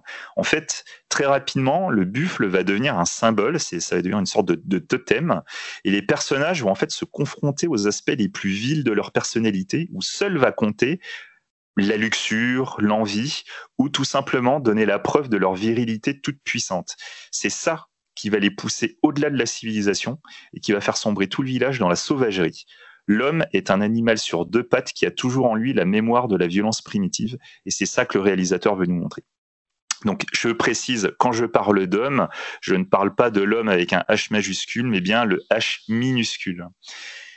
Alors, euh, bah voilà, quoi. D'un point de vue un peu plus formel, le, film euh, d'entrée de jeu va commencer sur une scène absolument hallucinante, une des meilleures scènes du film. C'est une ouverture rythmée sur les routines matinales quotidiennes, et en fait, cette ouverture euh, se fait sur le réveil des, des habitants et surtout aussi sur le réveil de la nature en parallèle. Tout est au même niveau, et surtout, on va déjà commencer à sentir une tension qui est là, qui est sous-jacente. Et donc à partir de, ce point de départ, la réalisation, eh ben, à aucun moment elle ne lâche. C'est un truc de fou. C'est euh, à partir du moment où le, problème de la bête va mettre le feu au village, ce feu va s'étendre dans toute la région. Les quelques personnes qui, vont euh, se lancer à la poursuite de la bête vont engrainer d'autres personnes du village. Et petit à petit, le bruit que ça va générer dans la région va amener des, centaines de personnes pour la traque. Et cette traque va monter en puissance au point de donner des, séquences d'action massives vraiment impressionnantes. Il y a des scènes d'action, on est à la limite de The Raid, mais avec 100 personnes à l'image. Les images sont purement sauvages. C'est euh, moi ce qui m'a marqué dans le film, c'est à quel point on va arriver à sentir physiquement la masse le, le, le, le choc des chairs. C'est euh, il y a un montage, il y a un mixage qui sont euh, qui sont étouffants et, complètement assourdissants. C'est dans le film, l'homme va devenir une bête et la, et la symbolique sous-jacente va elle aussi exploser un moment dans le film. Et c'est là qu'on va arriver à un niveau assez euh, stratosphérique euh, jusqu'à un final que je ne révélerai pas, mais qui est un truc mais de dingue. C'est juste, c'est euh, rien que d'y repenser, je me dis, mais putain, mais pour penser un truc pareil, pour moi, à mes yeux, c'est la séquence la plus mémorable de toute l'année. Voilà, c'est simple, c'est il y a, a, pas au-dessus quoi. Alors, le film est éprouvant, il est épuisant. Je précise tout de suite qu'il peut vous laisser sur le carreau, mais en tout cas, c'est une promesse. Vous allez vous en souvenir. Que vous aimiez ou pas, vous vous en souviendrez. Alors, juste pour finir, Pelliceri, comme j'ai dit, pour moi, c'est un des plus grands réels actuels. Personne ne le connaît en France, par exemple. Euh, je trouve ça assez hallucinant vu le niveau auquel il est actuellement. Mais en tout cas, euh, moi, le film que j'attends le plus en 2021, c'est son prochain. C'est Chourouli. C'est la même équipe que Jalikatou. Ça va être un film de SF rural où deux personnages vont rechercher une personne disparue dans la forêt et littéralement perdre le temps. Voilà, moi c'est euh, voilà, mais forever. À vous. Alors, qui veut, qui veut en parler en premier? Moi, je si, comme j'ai la parole, je vais la prendre. Allez, vas-y. Euh, euh, ouais, donc du coup, bah, je l'ai vu en salle au pif. Donc déjà, je pense que c'est un film qu'il faut voir sur le plus grand écran possible, enfin dans la meilleure expérience d'immersion possible, parce que c'est un film qui est épuisant. Euh, euh voilà, c'est qui se vit. C'est un film qui se vit. C'est vraiment une expérience. Euh, et du coup, il y a que, je pense que dans un cinéma où vraiment il faut, ou alors si c'est chez vous, il faut vraiment éteindre la lumière et pas regarder son téléphone et être dedans à 100% pour vraiment le vivre tel qu'il est il est imaginé, quoi. Et ouais, et, je regrette pas de l'avoir vu comme ça parce que justement, j'insiste là-dessus parce que je pense que si je l'avais pas vu dans ces conditions-là, je serais passé complètement à côté. Euh, c'est vraiment un film qui, qui doit être vu, euh, euh, vécu, subi même, je dirais, parce que euh, c'est voilà, c'est ça qui veut nous faire, euh, qui veut nous faire vivre et, c'est pas toujours agréable, mais euh, mais au moins c'est ça marche quoi. Ah bah, le, le chaos est physique, quoi. ça, rend tout le temps, grosse, tout le temps. Grosse surprise pour moi parce que vraiment, je j'en attendais rien et euh, voilà, je pensais pas que j'allais. Euh, et puis voilà, ouais, après t'as tout dit sur la réal et tout, je pense que retour de force aussi. Euh, c'est vrai que du coup le côté masculinité, euh, euh, j'avais pas forcément pensé, j'y avais pas forcément pensé, mais maintenant que tu le dis, c'est c'est évident. Et c'est vrai que du coup le fait que ce soit exotique entre guillemets pour nous parce que c'est indien, je m'étais pas posé la question du fait que effectivement c'est que des hommes et que en fait c'est ça traverse les frontières cette histoire et que voilà là-bas aussi il y a des des luttes de pouvoir euh, se baser sur la vérité. Et, justement, justement, il y a ça aussi, puisque tu vois, les, euh, as, quelques scènes qui, se, qui vont se situer dans les maisons, et justement où tu vas avoir des rapports hommes-femmes, où, euh, où tu peux avoir ce, cette place de la femme qui peut être assez étrange de, de, cette femme qui va engueuler son mari mais, mais constamment euh, qui va le pourrir comme c'est pas de permis. Et en même temps à un moment euh, le mec il peut lui mettre une grosse gifle dans la figure et juste il se passe rien. Elle va pas moufter elle reprend sa place naturellement. Enfin, il, y a, y a, y a quelques petites scènes comme ça où euh, clairement le, le, le, le, mec c'est ce qu'il raconte hein. il raconte vraiment la place de l'homme et tout. Dans EMIO tu avais déjà ça. Et même dans d'autres films, c'est déjà des, des idées que tu retrouves aussi euh, dans, certains personnages. Et puis de toute manière, c'est vraiment constitutif de. Alors moi, j'ai pas fait toute l'Inde, hein, mais je, suis allé en Inde et j'ai fait quelques, quelques grosses villes et quelques, quelques euh, plus petites villes et euh, le c'est très impressionnant. Le, il y a des quartiers entiers où tu vas pas voir une femme dans la rue. Hein, c'est c'est c'est assez, euh, assez étonnant. Euh, et il y a une, euh, une camaraderie entre hommes ultra affichée qui, qui est qui, qui en France, enfin, les mecs se tiennent par la main, les, potes se tiennent par la main et tout. Tu vois, c'est il y a, y a, vraiment un il y a vraiment un côté la, rue est la rue est à l'homme quoi. et, et c'est vrai que le film en parle vachement bien sans en faire son sujet principal en prenant un sujet de traverse et, euh, et nous laisse penser en fait qu'il n'en parle pas alors qu'il en parle tout du long. C'est vraiment, euh, c'est vraiment super bien vu. Quoi. Et euh, le film. Vas-y, tu donnes ton avis du coup. oui, bah voilà, du coup, c'est, épuisant, comme tu disais, Xavier. C'est, vraiment, c'est, t'as l'impression d'avoir passé une épreuve physique. d'un, parce que le film a un rythme de narration euh, très soutenue avec plein de personnages qui arrivent, qui parlent, euh, qui, qui, se déplacent, mais la mise en scène surtout en fait, c'est-à-dire que c'est euh, la caméra ultra mobile et pas seulement pendant les scènes d'action, c'est-à-dire que quand on quand on est dans un, coin du village, il va, il va y avoir en trois minutes dix personnages différents qui vont parler à des endroits différents et la caméra va suivre un personnage, va le quitter pour en suivre un autre, etc. Alors je dis pas que c'est toujours du plan séquence, mais en revanche on a toujours cette impression d'une mobilité constante qui nous fait explorer euh, tous les recoins de ce lieu et, et, qui nous fait rentrer aussi bien dans, les foyers que dans des scènes d'action dantesques. Euh, et, euh, qui, qui, tente de plus en plus vers l'abstraction. Euh, comme tu disais, Xavier, la fin est complètement incroyable et c'est clair qu'on ne s'attend pas du tout au départ avec cette chronique réaliste d'un village dans, dans, un coin de l'Inde à, à, à, terminer sur cette espèce d'image baroque, surréaliste et, et, complètement hallucinante et en même temps tellement, euh, tellement elle conclut parfaitement le discours du film, quoi. Euh, c'est ça. Euh, il y, a, un sens du propos euh, qui, qui, ne se perd jamais. Et c'est vrai qu'il arrive à surfer comme ça dans, différents genres. Et en même temps, c'est vrai qu'il y, a juste, c'est assez rare finalement de, voir ça, où généralement les réalisateurs vont utiliser la symbolique toujours en sous-texte, toute une imagerie, voilà et tout il y a un moment, laissez la symbolique exploser, laissez-vous porter et montrer euh, un truc qui est certes totalement irréaliste, mais qui, a du sens, qui a juste un putain de sens et qui conclut magistralement le truc. Et Lui, il le fait. Et, ouais. Et puis je pense que sans cette scène finale, le film n'a pas du tout le même impact. Le film est super, déjà, est déjà très impressionnant. Mais sans cette scène finale, il n'y a pas, ce, y a pas ce, cette culmination dans, la, folie, euh, dans la folie générale qui, euh, qui, qui, fait que tu ressors vraiment du film en te disant euh, c'est aller bien au-delà de ce que je pensais que ça allait être. Ah, pas laquelle scène finale la toute, la toute, dernière scène ou celle qui est un petit peu avant? Oh, bah, On en discutera après. Bah, est-ce que c'est le, tunnel Est-ce que c'est le tunnel Non, c'est le point culminant. Voilà, mais c'est avant le tunnel. oui, parce que tout le monde, moi je sais que quand j'ai passé plein de fois, à chaque fois les gens critiquaient, me disaient c'est con qu'il y ait cette ultime fin, mais qui dure genre euh, une minute, hein, tu vois, et qui disent que chaque fois c'est con, ça gâche le film. Là, il aurait dû s'arrêter juste avant sur ce que vous parlez en fait. Euh, mmh. Vraiment une bien meilleure fin que. Voilà quoi.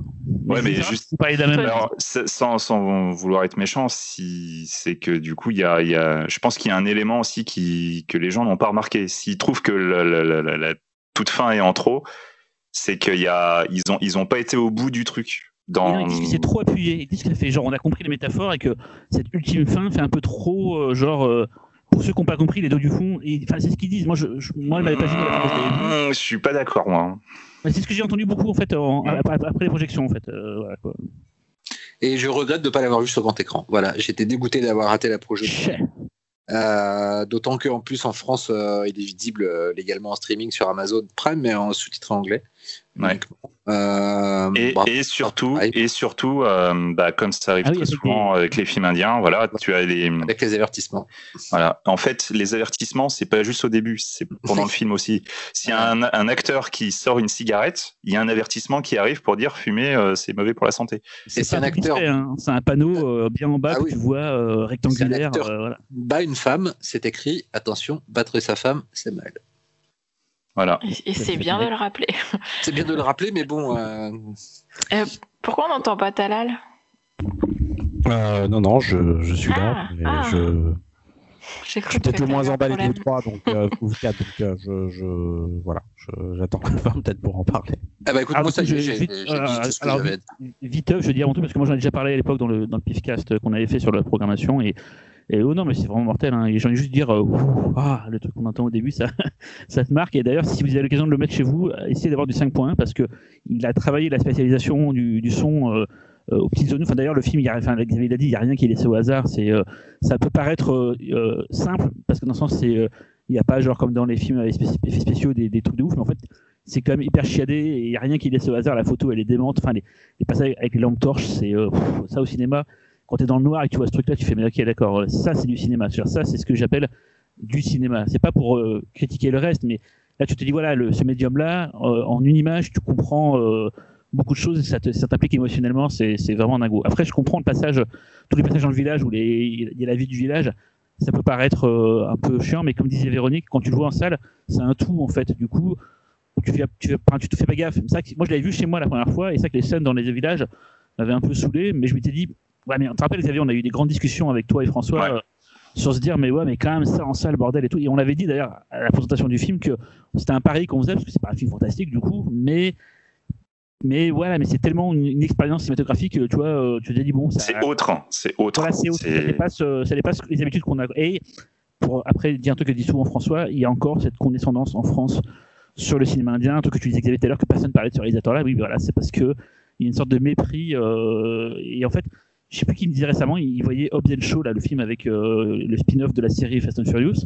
Hum. Et en fait, quand tu vois les, les films américains maintenant, ils font des trucs over the top comme les Indiens faisaient il y a 10-15 ans, où tout le monde se moquait à l'époque, genre C'est ça. c'est euh, du Nawa car maintenant c'est intégré chez les Ricains et juste les Indiens ils sont passés à autre chose. D'ailleurs, un des films que j'ai vu cette année, c'est Bahagi 3. C'était le dernier film que j'ai vu en salle avant le confinement.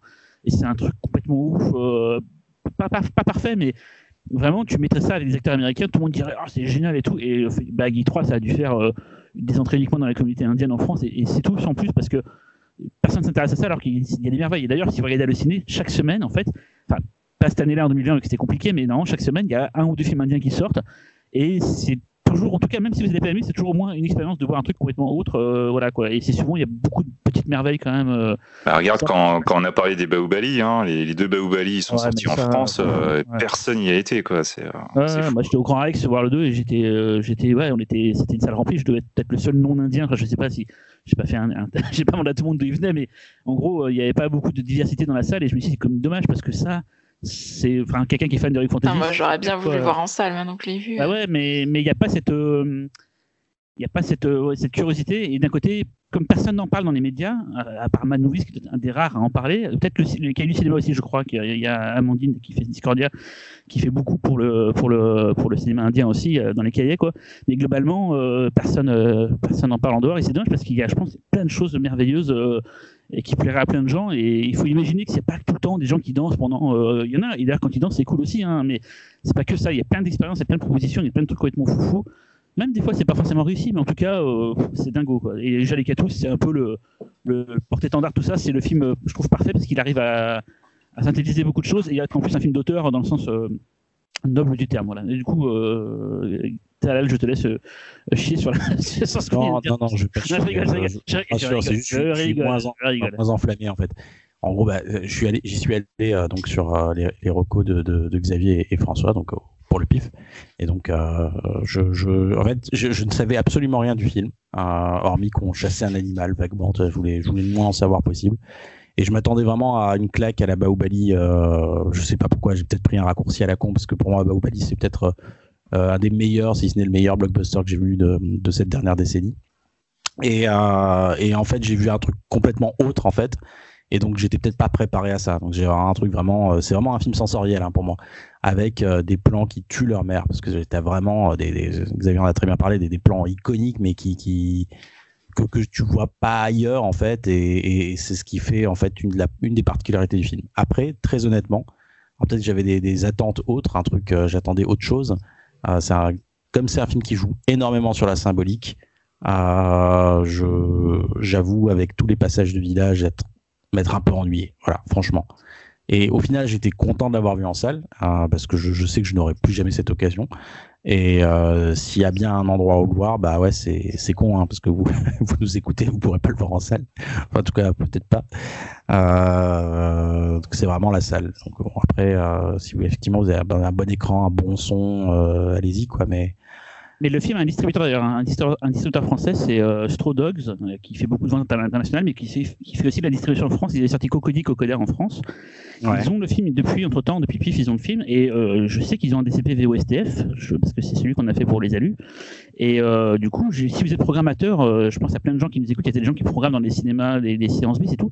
À la rigueur, contactez Straw Dogs sur Internet et demandez-leur, voilà, je, enfin, voyez le film d'abord, si ça vous plaît, mais peut-être demander à voir pour organiser une projection. Ça, ça permettrait de, de, faire connaître plus le film et, et puis comme on dit c'est une expérience euh, c'est et puis c'est tout c'est grand public c'est à vivre. Après c'est très particulier vraiment. C'est pas euh, c'est pas euh, c'est pas Baobali en, en termes d'accessibilité. Ah non non non, non c'est sûr. c'est voilà c'est un film plutôt intellectuel. Vous attendez pas euh, même s'il y a des, des, trucs qui en mettent plein la tronche Vous attendez pas à, à du grand Euh, je, je trouve qu'intellectuel, euh, tu vas un petit peu loin quand même. Je pense que euh, même sans sous-titres, on comprend ce qui se passe. euh, donc, euh, bah, après, C'est pas- tu veux dire c'est un film, euh, euh, d'aventure, tu veux dire, c'est pas un film d'aventure, c'est un film plus euh, de- d'auteur. C'est ça que tu veux dire que t'as la- je crois. Oui, c'est ça, mais vraiment sensoriel, cérébral, euh, c'est vraiment ça, quoi. Et si vous passez à côté, bah oui, effectivement, vous passez à côté. C'est, je veux dire, c'est- moi, pour moi, c'est le genre de film où ça passe ou ça casse, quoi. Vraiment. Ah oui, Eh ça oui. plaira pas à tout le monde, c'est ce que j'ai dit. Hein. C'est, euh, Ouais. je- je- moi, je, pré- je préfère prévenir, mais, euh, mais après, ce serait dommage de, par peur, ne pas tenter l'expérience. Parce que vraiment, ce qui est le plus important, c'est que le film, vous ressentiez quelque chose et surtout que vous vous en souveniez derrière. Il n'y a rien de pire que regarder un film et pas être capable de s'en souvenir après. Tu vois, c'est... Bon. Euh, même si pour Left Bank, vous en souvenez pas, que c'est un très bon film, c'est dommage. Euh, la projection- Après la projection au PIF et à Lyon, il y a des gens qui m'ont dit ouais j'ai pas aimé le film, mais je suis très content de l'avoir vu quoi. Et, voilà. C'est- en fait. exactement ça que je veux dire. C'est, vous aimerez peut-être pas le film, mais au moins l'expérience va vous marquer. Mais tu vois, moi, je suis pas sûre que j'aimerais le revoir en fait. Tu vois? Et justement Véronique, tu vas devoir le revoir. Alors moi, moi personnellement, du coup, l'ayant vu, euh, l'ayant vu trois fois, ça marche euh, toujours bien. Et du coup, sur les trois fois, il y a eu qu'une fois où j'ai eu l'expérience salle. C'est vraiment l'expérience salle qui est, euh, voilà. Prime, c'est dommage si vous le regardez comme ça. Voilà, je préfère prévenir. Et du coup, du coup, s'il est sur Prime, c'est mort. On l'aura jamais, euh, le distributeur. C'est sûrement ce distributeur-là qui l'a vendu pour, euh, pour Prime. Non, Bah, il est, il est que sous-titré anglais, hein, donc. euh, Non, mais surtout, il était sur Prime avant qu'on le passe sur, au PIF. C'est que nous, on a repéré le film euh, par rapport à Toronto, le TIFF. On discutait avec les producteurs pour le passer au PIF. Et en fait, euh, moi, je leur ai pas demandé, euh, en fait, euh, il va pas être en ligne avant, euh, parce que c'est tellement proche de Toronto, je me suis dit, il n'y a pas de problème. Et en fait, ils ont fait un deal monde avec euh, Amazon Prime. Donc, il est en fait pas localisé pour la France, parce que c'est vraiment, ils l'ont foutu pour le monde entier. Et en mode, bon, bah, tout le monde s'en fout par les Indiens, donc on va mettre que des sous-titres anglais, quoi. Et du coup, il était déjà sur Amazon Prime quand on l'a passé au PIF en décembre dernier, en fait. Et il sortira pas Amazon Prime France dans le sens ils vont pas faire des sous-titres français tout d'un coup parce qu'on en a parlé dans le Pifcast. Donc il sera jamais un sous-titré français sur Amazon Prime. Jamais, j'en sais rien, je suis pas, je suis pas devin, mais euh, c'est assez mort quand même quoi. Mais vraiment le, fait qu'il y ait un distributeur, je, je sais pas si on fait une sortie, une sortie salle, je sais pas les, projets de Strodogs, mais comme je dis, s'il y a plusieurs personnes qui les contactent pour des projections éphémères, allez-y, hein, ils ont les droits pour la France, euh, ils ont du matériel. euh, ça enlève quand même beaucoup de problèmes pour organiser une projection quand tu as déjà un distributeur et qu'en plus il a du matériel. Globalement, t'as qu'à t'arranger avec lui pour faire une projection commerciale et, basta quoi. Voilà. Ok. On continue avec Laurent, ton oublié les tops. Je vais vous ramener au tout début de l'année 2020, à une époque où tout était encore normal. Euh, en janvier, donc, euh, pour vous parler d'un film qui est sorti, je crois, le 8 janvier en France. Euh, c'est un film qui a été sacrifié, non pas sacrifié par la crise du Covid, sacrifié par le rachat d'un studio, par un autre studio. Je parle bien sûr du rachat de la Fox par Disney, puisque ce film est le dernier qui est sorti avec officiellement sous le label euh, 20th Century Fox. Euh, et je parle bien sûr de Underwater de William Eubank. Euh, film dont à peu près personne n'a parlé. Déjà euh, parce que il a été, je pense, considéré comme une série béfriquée de base totalement inintéressante, d'une. Et de deux, parce que la, Fox slash Disney, on sait pas trop en fait. Enfin, le film est tombé en plein milieu de, ce bordel, de ce bordel, et, et euh, personne s'est vraiment intéressé à l'idée d'essayer de, de, bah, vraiment en faire quelque chose d'attirant. Donc, il y a eu très peu de marketing, euh, etc. Le film lui-même, euh, je crois, est sorti deux ou trois ans après avoir été tourné, ce qui est déjà pas bon signe. Euh, et voilà, a été balancé comme ça. Euh, D'ailleurs, je crois que quand Disney a acheté la Fox et qu'ils ont fait leur planning de sortie, c'était le premier film labellisé, euh, un, des premiers films présentés, euh, du coup sous le planning Disney Fox, mais le film reste officiellement le dernier 20th Century Fox et non pas euh, euh, 20th Century euh, mon cul. Euh, euh, de quoi ça parle? Euh, ben, On va faire assez vite. hein, ça se passe. euh, alors, on le sait assez peu. Ça se passe dans le futur, figurez-vous. Quand on regarde le film, c'est pas évident, évident, mais ça se passe dans le futur, en 2050 plus précisément, euh, dans une plateforme euh, de forage euh, sous-marine. Euh, dans une dans une faille océanique Euh, et euh, dès le début du film un, mystérieux tremblement de terre dévaste la station et que- quelques survivants vont essayer de, de, rejoindre les, les modules de, de, secours pour regagner la surface, mais vont se rendre compte qu'ils ne sont pas tout seuls dans la station. Le film est dès le début. non, d'abord, je vais parler du réalisateur, William Eubank, qui est, je pense, un petit prodige, mais qui n'a pas encore trouver le projet qui allait le faire exploser. Euh, il avait sorti un premier film que je n'ai pas vu, honte à moi, qui s'appelle Love en 2011, parce qu'on l'a sorti avec Mad Movies, un film de science-fiction, euh, paraît-il, euh, plutôt contemplatif, et qui a une très bonne réputation. moi, je l'ai découvert avec son deuxième film, The Signal, de 2014, qui est un film aussi science-fiction fantastique, euh, avec des visuels euh, extrêmement travaillés, l'histoire de, jeunes qui, euh, se réveillent, je crois, dans le désert et qui, qui essayent de comprendre ce qui leur est arrivé et qui vont découvrir, qui vont être pourchassés, qui vont découvrir qu'ils ont des pouvoirs. Le film est visuellement à tomber par terre avec, des, avec des scènes de ralenti et des plans vraiment frappants. c'est très très ambitieux. C'est vraiment. Ouais. ne pas confondre avec le film anthologique qui est sorti quelques années avant. Parce que moi j'ai longtemps les deux, hein, je pensais que. Vrai, qui, a été, qui avait été co-réalisé par David Bruckner, euh, l'autre The Signal. Euh, non, non, donc celui-ci n'a pas fait beaucoup parler de lui, mais euh, je trouve que c'est vraiment un film qui, qui mérite d'être abordé. Et peut-être qu'un de ces jours, ce sera, ce sera le cas d'ailleurs, dans, dans, dans ces, non pas dans ces pages, mais dans ces ondes. et puis, et puis donc après, après The Signal en 2014, plus rien jusqu'à euh, jusqu'à Underwater. Euh, plus rien. Du coup, euh, si on sait qu'Underwater a mis deux ou trois ans à sortir, ça resserre déjà un petit peu la, chronologie.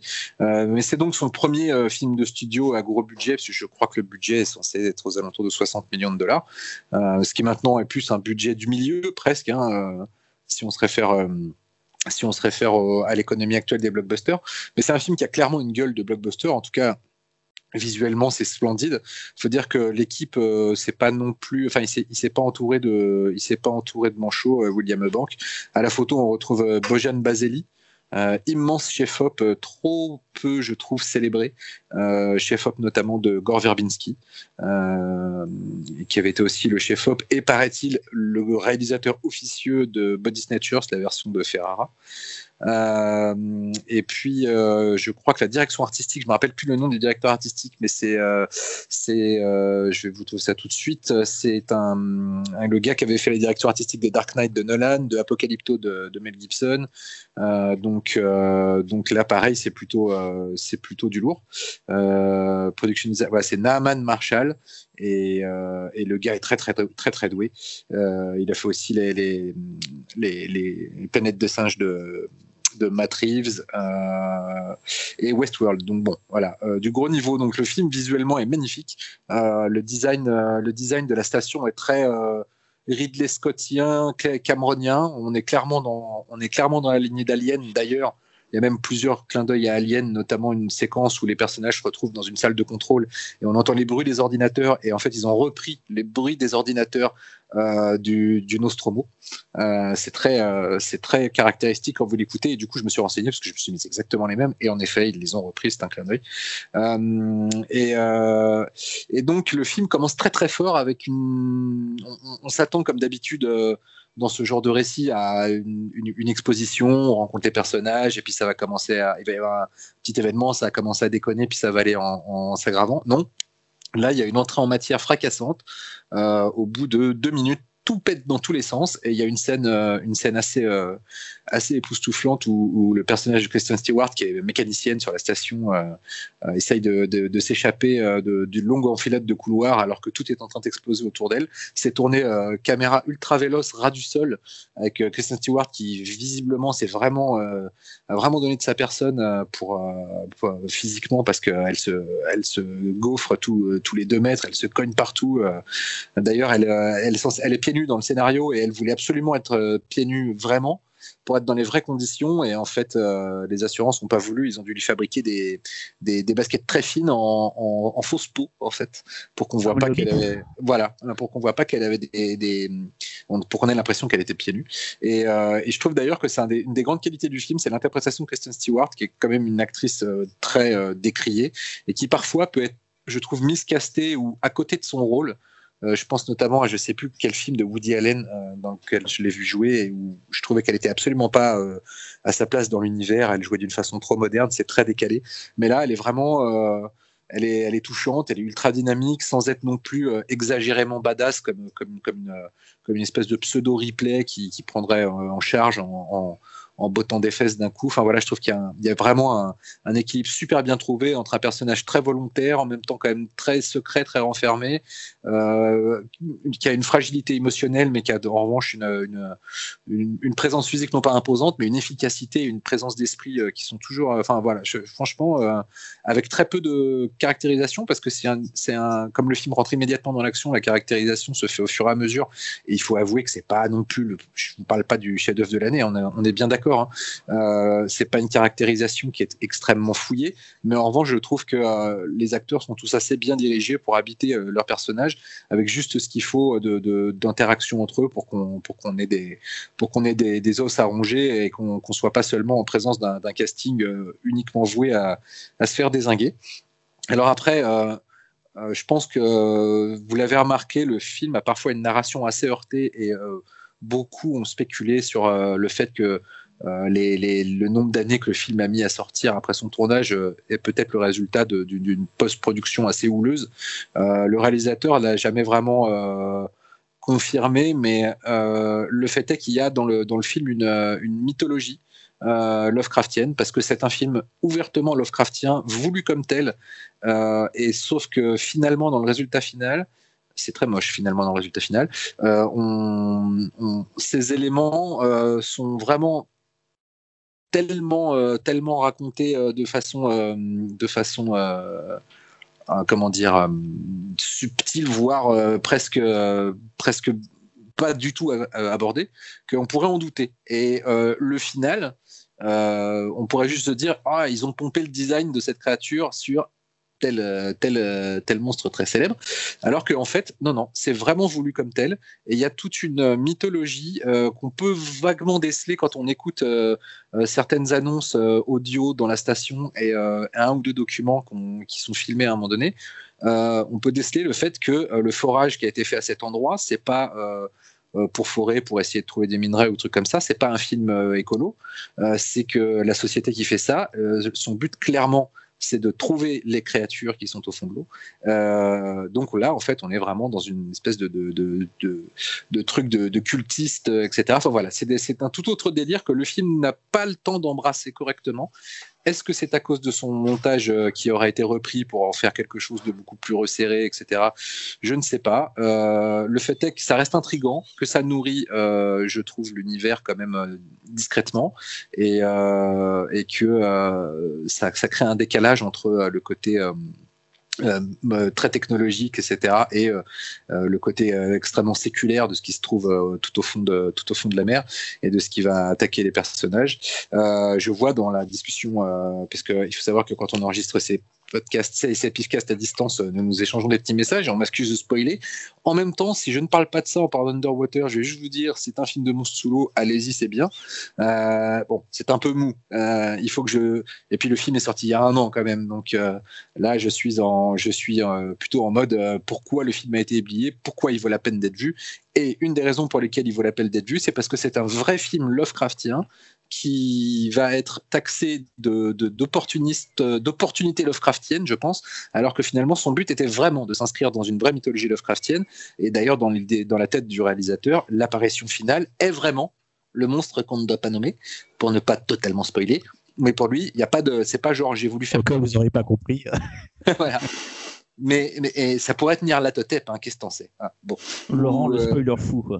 mais non, mais le film est sorti. Hein, non. Il pas, il... Attends, moi, il... si je peux me permettre, oui. euh, je trouve qu'il a raison, parce que c'est une des raisons pour lesquelles je suis pas allée le voir au ciné. Si j'avais su ce que Laurent vient de dire, je serais allée tout de suite. Voilà. Ah, mais du coup, t'attends ça? Parce que là, quelqu'un qui a regardé le film va se dire Ah putain, à la fin, il y a ça. Ah, oui. Et bah oui, mais bon, en même temps, moins surpris. Moi, je l'ai pas en fait. Euh... N'importe qui regarde la bande-annonce, déjà, on sait que c'est un film de monstre. Non, voilà. Non, moi, moi Laurent, euh, je savais pas trop ce qu'il y avait en fait dans le film. Euh, D'accord. Quand je suis allé le voir, en fait, mais tu t'attends un truc peut-être plus à la Alien, tu vois, peut-être un peu, mmh.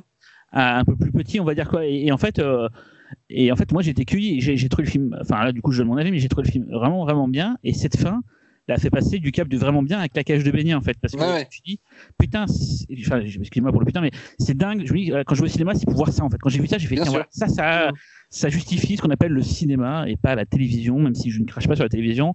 Mais oui, voilà, c'est pour voir des trucs comme ça qui m'en mettent plein la tronche et je me dis, Complètement, il suffit de, je de me suis fait comparer écraser avec, par euh, ça. Il suffit de comparer avec l'apparition de la même créature dans Lovecraft Country pour voir euh, comment on traite bien une créature Lovecraftienne et comment on la traite mal. Euh, voilà, ça c'était euh, le petit euh, le petit kick euh, en passant. Oui, Euh, ça, c'était de l'opportunisme voilà. dans le C'était gratuit. hein. Euh, voilà, donc euh, non, mais en fait, voilà, je pense qu'il y a besoin de parler de ça parce que c'est un malentendu autour du film aussi, c'est-à-dire qu'il y a, il y, a, il y a toute une partie des gens qui vont peut-être se dire que Oui, ça mais les gens aborde, ça aborde le Ouais, comme ça. et- et euh, entre nous, pour une fois, pour une que fois Hollywood, pour une fois que Hollywood ne spoil pas ses films dans ses bandes annonces, parce qu'ils ont l'habitude de te montrer même le plan de fin en général. c'est vrai. Ah, Eh ben, moi, Ouais, je- les gens nous font confiance, Laurent. Ils- On leur dit que c'est bien. Ils nous disent, bah. Mais oui, allez, mais comment filles, j'y vais, je tente, tu vois. oui, mais dans, ce- euh, oui, mais enfin, dans ce cas-là, après, enfin, je sais pas, en- encore une fois, c'est un- c'est les oubliés des tops, mais c'est aussi des films. Moi, c'est un film qui est sorti il y a un an. Euh, il faut bien aussi que je revienne sur le malentendu autour du film, sur ce qui fait que vraiment, je trouve que au-delà du fait que le film a été plus ou moins soit traîné dans la boue, soit totalement ignoré ou considéré comme un truc euh, absolument mineur et secondaire, il faut bien que j'explique en quoi, en, en fait, Moi, il vaut vraiment le coup d'être célébré.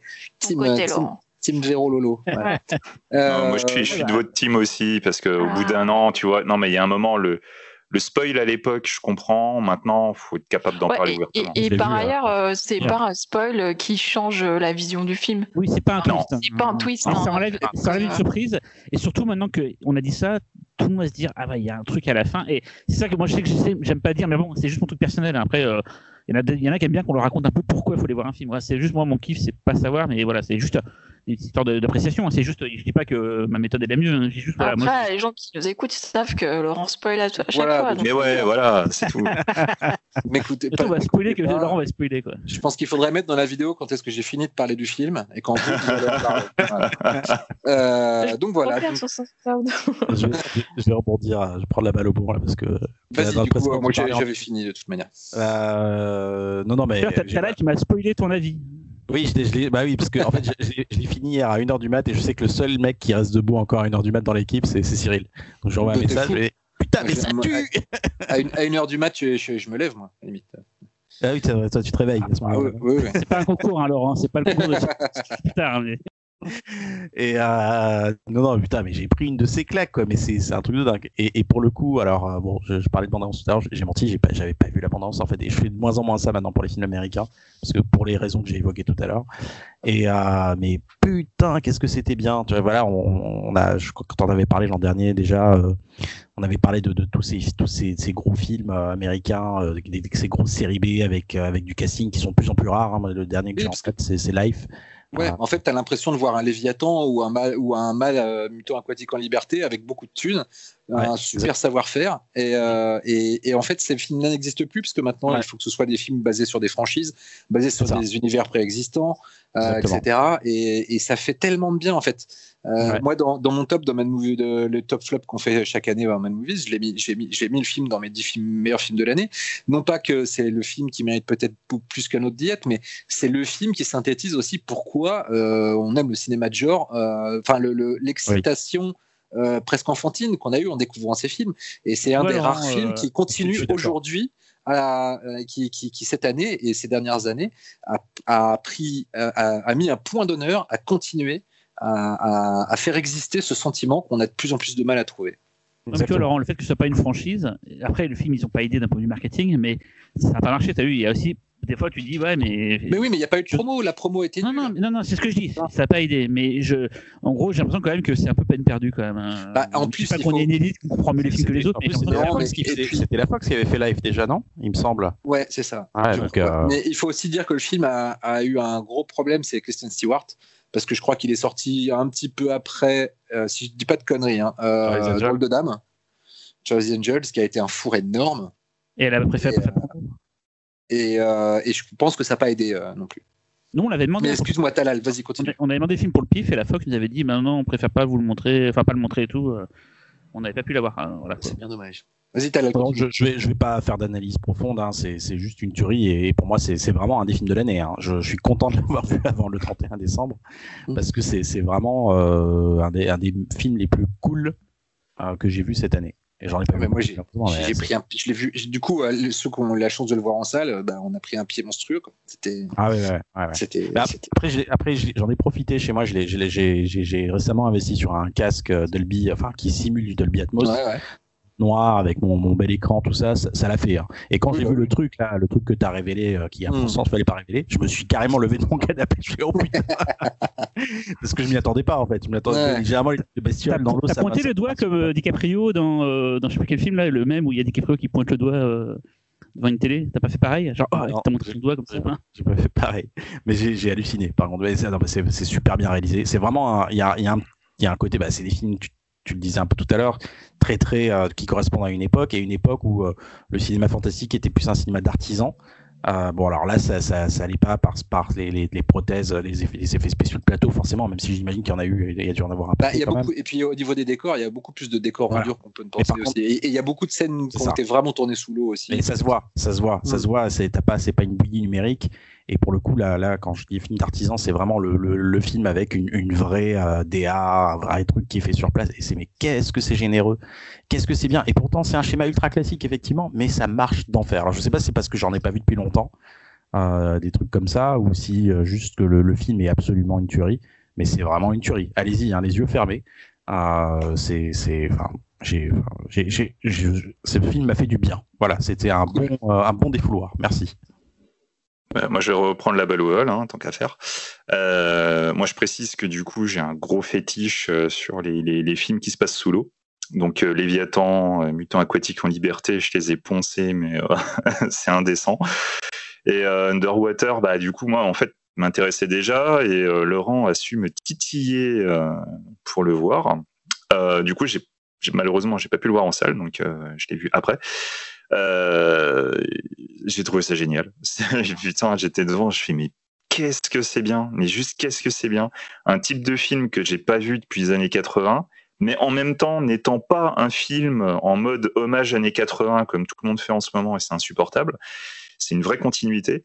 Et c'est euh, et surtout et ça le truc que vous avez toujours pas dit, c'est qu'en plus c'est un putain de beau film. C'est un film sur le deuil et euh, j'ai enfin moi j'ai vraiment euh, j'ai vraiment accroché sur le sous-texte et euh, et franchement ça ouais ça le, le film a réussi à m'émouvoir quand même donc euh, ça paraît très bizarre alors que avec tout ce qu'on a parlé avant En fait, il y, a je un vous très jure beau- euh, il y a- il y a un très beau truc sur le personnage de Vincent Cassel, mais qui est, euh, je pense, qui est un peu sacrifié parce que vraiment, j'ai l'impression, Ouais. qu'il- vraiment, on a quand même l'impression qu'il y a des scènes qui manquent. Et, Ouais. euh, et, et la façon dont c'est révélé, c'est, un peu vite fait. Euh, si Ouais, jamais tu fais pas out. attention. Si tu fais pas attention à, à, à l'élément visuel qui révèle le truc, euh, Mm, mm, bah, mm, tu- Ça se mérite. Ah, ça- euh, ça se mérite. Et, et d'ailleurs, Cassel est mortel. Ah, mais Ouais, oui. C'est pas parce qu'il Ah, attaque. je déteste, moi. je trouve nul. Mais comme dit Xavier, moi j'ai eu, ma petite- j'ai eu une petite larme. hein. J'étais super ému à ce moment-là. hein. Le passage dont tu parles, Xavier. euh, bah oui, oui, ça m'a- évidemment ça m'a vraiment pris quoi. hein. Je trouvais ça très très beau. C'est euh, ouais, très beau et je, je, je précise qu'en plus moi euh, Kirsten Stewart c'est vraiment pas une actrice que j'apprécie et là pour une fois j'étais là je me disais mais putain mais elle joue bien euh, tu vois c'est pas badass parce que généralement tu la jouerais badass mais un, un personnage euh, faussement badass plutôt euh, plutôt fragile et humain très humain. Et, euh, et en fait c'est il y y a tout un sous-texte sur le deuil qui qui se répercute sur d'autres personnages sur du vécu d'autres persos et tout. C'est disséminé tout au long du film.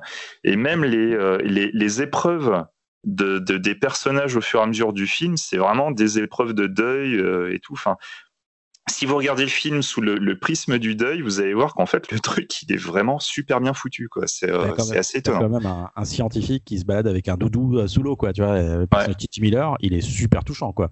Mais il est super touchant et le coup du doudou, tu pourrais être foncièrement ridicule et en fait pas du tout quoi. C'est c'est vraiment touchant aussi dire- ça. Enfin, D'ailleurs, un, un- un truc assez peu connu, c'est William Bank en a parlé, je crois, dans un commentaire audio. En fait, normalement, c'était censé être un vrai lapin. ah oui. Et, et au début du film, ils ont utilisé euh, un faux lapin euh, juste pour référence. Et de ça devait être un lapin en image de synthèse. Et en fait, ils l'ont pas fait euh, parce qu'ils se sont aperçus qu'ils avaient oublié de le dire aux acteurs. Donc tous les acteurs ont traité le truc comme si c'était un doudou et non pas un vrai lapin. Et au bout d'un moment donné, ils ont fait merde, putain. Et du coup, c'est resté un doudou. Mais ça devait être un vrai lapin. En vrai, en vrai, ça aurait Laurent aucun sens d'avoir un lapin euh, dans une euh, plateforme. Euh, ouais. Mais Ouais. du coup, Laurent, il y, a un- y y a commentaire audio sur le, sur le Blu-ray, quoi. Alors, je sais pas du coup, parce que ça, j'ai lu ça euh, dans un, dans un papier sur, euh, sur le film et euh, sur ce que William Bank en avait dit après. Mais j'imagine qu'il doit y avoir un commentaire audio, en effet. Et euh, j'aimerais bien, euh, je, je, je, je vais, j'aimerais bien l'écouter. Et d'autant que je trouve que je pense que Bank est vraiment un, un mec euh, prometteur. Il a, euh, il a deux projets sur le feu. euh, un qui s'appelle Tautona, euh, qui est un film d'aventure euh, qui se passe en Afrique du Sud sur une, un minage de, de mines d'or, décidément, euh, qui va déboucher sur la découverte d'une cité ancienne. Et il est censé faire une nouvelle version du Conte de Monte Cristo. Voilà. Oh putain, super. Une, une version Cool. moderne. Et je Ah, tiens à préciser que du, bah, du coup, moi j'ai aussi vu ces, euh, ces deux précédents films. Mhm. Euh, The Signal, c'est cool. Mais euh, Space and Time, qui est plutôt pas trop aimé, moi je trouve ça vraiment intéressant. Ouais, Ah Love. oui. Mais qui en France est Space Time, Ouais, l'ultime Odyssey, voilà. Ouais, voilà. Et c'est vraiment pas mal, mais c'est un, c'est un projet particulier. C'est fait avec un groupe Angel, Angel and Oui. Airwaves, je crois. Mm. Ouais. Donc c'est c'est voilà, c'est un truc un peu musical, un peu un peu sensoriel et tout, mais c'est vraiment intéressant. Et il a Et, été chez euh, Fob aussi. Et il a été notamment chez Fob d'un Ouais. film qui est passé au pif, euh, Crave de Ouais. Charles de Ouais, de c'était et la photographie était super chouette. hein. Je me souviens, j'ai passé une nuit blanche dessus. Je, je- Ouais, c'est toi qui avais T'avais fait le calage, je me souviens. ouais. Euh, oui, alors effectivement, il n'y a pas de commentaire audio. Ah, Si. si, il y a un commentaire audio. Si, si, si. Ouais, ouais. Et il y a même un bonus qui s'appelle Montage avec un lapin. C'est ça, voilà. Et des making-of. Et des, et il y a quand même pas mal de making-of. hein. Il y a à peu près euh, presque une heure de making-of. Donc, euh, je crois Et que oui. je, je vais me le prendre, ce Blu-ray. Je suis en train de le commander là. Véro, Euh, ben, moi, bah, pareil, je, je te dis, je suis vraiment dégoûtée de l'avoir loupé en salle parce que je pensais que c'était euh, que c'était un espèce de nanar friqué, quoi, tu vois. Euh, de loin, c'est c'est ce que c'est ce à quoi ça ressemblait. Euh, Cassel, moi, je l'aime pas et je l'ai pas aimé dans le film, donc euh, voilà. Et, euh, et j'aime pas non plus son personnage. Enfin, je sais pas, il y a des trucs qui vont pas dans l'écriture. Mais après, le film, euh, ouais, du coup, moi, je savais pas ce que tu as dévoilé. Donc je l'ai regardé parce qu'on me l'a, on m'a dit vraiment faut que tu le vois. Mais euh, la première heure, on va dire, je me suis vraiment demandé ce que je foutais là quand même.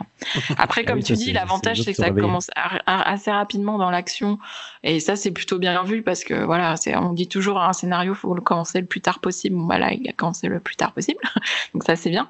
Mais euh, et l'autre truc aussi, euh, et, euh, bon j'ai fait abstraction parce que voilà, on va dire que c'est du genre et tout, mais c'est quoi ces meufs qui se mettent en culotte, bordel? C'est Mais expliqué non.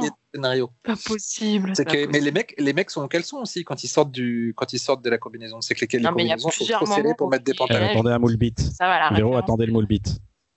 Bah, non, ouais, ils, portent des boxeurs, les mecs. Ça, ça, c'est naze. bah voilà, un petit string et puis voilà. Tout le monde est à niveau.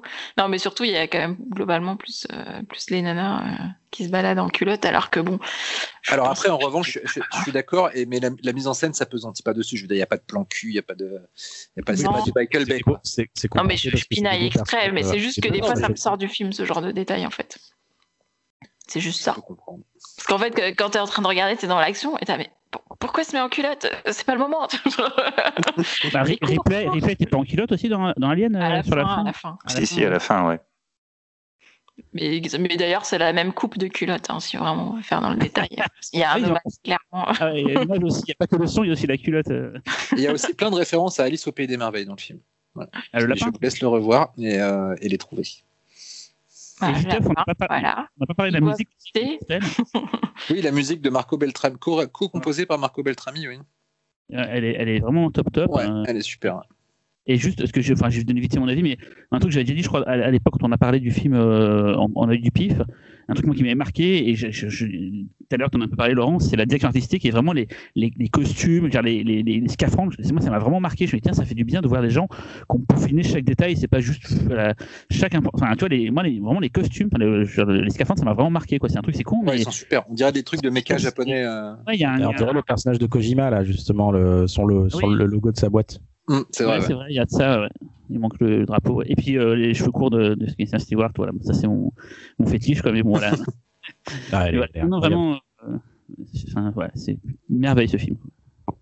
Du Ouais. coup, on enchaîne avec le mien? Ouais. Ah, parce que c'est vraiment euh, dans la même lignée. Là, quand je vous vois enthousiaste sur Underwater, je me dis, oh les pauvres, qu'est-ce que je leur ai infligé? Non. Euh, donc moi, j'ai choisi de parler de L'État sauvage. C'est un film euh, franco-canadien écrit et réalisé par David Perrault, qui est un réalisateur français, dont c'est le deuxième long métrage. Le premier s'appelait Nos héros sont morts ce soir. Il est sorti en 2013. Et L'État sauvage, c'est un western. Donc on a fait cette année, enfin en 2020, on a fait une émission sur les westerns où j'ai dit que j'aimais pas ça. Bon bah là, pour oublier des tops, j'ai pris un western. C'était très drôle du coup. Je suis pleine de contradictions, n'est-ce pas? Donc le pitch, euh, c'est quoi? En fait, ça se passe aux États-Unis pendant la guerre de sécession, en tout cas au tout début. Et, euh, et euh, donc il y a des colons français qui vivent aux États-Unis et ils ont eu pour consigne de rester neutres dans cette guerre. Sauf que euh, du coup, il y a une famille de Français, le père, la mère, leurs trois filles et leur esclave noire, qui décident de fuir parce que ça commence vraiment à chauffer dans le sud. Et pour ça, ils vont faire appel à une sorte de cow-boy mercenaire euh, pour les accompagner dans, cette, euh, dans ce périple, en fait, pour les amener jusqu'au bateau qui les ramènera à Paris. Et sauf que ce, ce personnage est lui-même poursuivi par des brigands masqués et ça va forcément pas très bien se passer ce voyage. Alors pourquoi, euh, pourquoi pour moi ce film euh, mérite qu'on reparle de lui? Déjà pour ses qualités euh, formelles qui sont vraiment époustouflantes. Enfin les, enfin les images sont vraiment sublimes. Ça a été filmé au Canada et en Espagne. il y a vraiment des paysages à couper le souffle. Il y a vraiment ce côté western, des grands espaces, etc. Donc là du coup sur Grand Train, moi j'ai eu la chance de le voir du coup à sa sortie en, salle. C'était en février, je crois. Oui c'est ça, le 26 février 2020. Donc du coup sur en salle, autant vous dire que c'était vraiment sublime. Le directeur photo, c'est Christophe Duchange, qui avait aussi travaillé sur le premier film de David Perrault, mais qui a l'air de pas avoir fait grand chose d'autre. Donc, bah, faut continuer, monsieur, c'est bien ce que vous faites. euh, et la musique est vraiment super. Alors, je sais pas, j'ai hâte de savoir ce qu'en a pensé Cyril, mais euh, enfin moi j'adore la musique. Elle a été composée par Sébastien Perrault, qui est donc le frère de David Perrault. C'est euh, fait de nappes de musique électronique. Euh, ça crée, je trouve, une ambiance euh, assez angoissante, une, espèce d'angoisse sourde et sentiment un peu de menace permanente. Et je, trouve que ça colle bien au film, en fait. Donc en fait, le film va pouvoir, enfin c'est un peu comme Underwater, euh, non c'est tout l'inverse, ça commence assez lentement et, euh, du coup c'est assez, euh, ça commence de manière assez classique. mais ce qui est intéressant avec ce scénario, c'est qu'en fait il va se concentrer principalement sur les personnages féminins, notamment celui d'Esther qui est joué par Alice Isaz, qui est vraiment super je trouve. Et voilà, c'est là où il prend le contre-pied en fait du western classique, c'est que d'habitude on va suivre la trajectoire des hommes. D'ailleurs la première scène elle va donner l'illusion que ça va se passer comme d'habitude, où il y a vraiment une scène euh, de euh, voilà de d'échanges euh, mercantiles qui se termine mal. Et en fait, on va rapidement basculer du côté des femmes. Et, et en fait, ça peut paraître ennuyeux sur le moment, mais en fait, c'est ce qui est assez je trouve inédit et plutôt passionnant, c'est que euh, justement on bascule du côté des femmes et alors qu'on est dans cette, cette, toute cette mythologie de quête de grands espaces, etc. Et en fait, on s'aperçoit qu'en fait, les, les, femmes, elles, même dans ce monde-là, elles sont toujours prisonnières et que ce soit, ce soit des carcans sociaux dans lesquels elles sont, donc les filles, la, la femme qui est mariée, euh, les filles qui, qu'on, avec qui on va, on va, trouver un mari aussi, etc. Euh, soit elles sont carrément réduites en esclavage, comme le personnage de Leila. Et en fait, cette fuite vers le bateau, donc cette, cette escapade, ce périple euh, pour s'enfuir et, fuir la guerre, finalement, ça va être pour chacune d'elles une occasion de s'évader d'une manière ou d'une autre et, euh, et, de voilà de proposer d'échapper en fait à la vie qui a été déjà tracée pour elles. Et c'est pour ça qu'en fait la première partie, qui est peut-être un peu plus longue, montre ce dans quoi elles étaient enfermées et ce dont elles vont s'échapper chacune. Il y a une petite dimension fantastique puisqu'il y a une pointe de vaudou via le personnage de Leila justement. Donc c'est marrant parce que je me suis dit que l'année dernière j'avais pris euh, Zombie Shell qui était déjà un film avec du vaudou. Donc euh, donc ça, ça, doit être mon truc, le vaudou. C'est marrant, j'ai pensé à ça aussi du coup quand j'ai vu l'été sauvage. Ouais. Du coup, il y, a aussi Kate Moran qui joue le rôle de Betty, donc une espèce de Calamity Jane, euh, une femme euh, cowboy, on va dire, enfin une femme plutôt brigand, on va dire, brigande, je sais pas comment on dit. Et elle était dans Un couteau dans le cœur, qui était aussi mon oublié des tops il y a deux ans, un film de Yann Gonzalez qui est excellent. J'espère que vous l'avez vu tous, n'est-ce pas?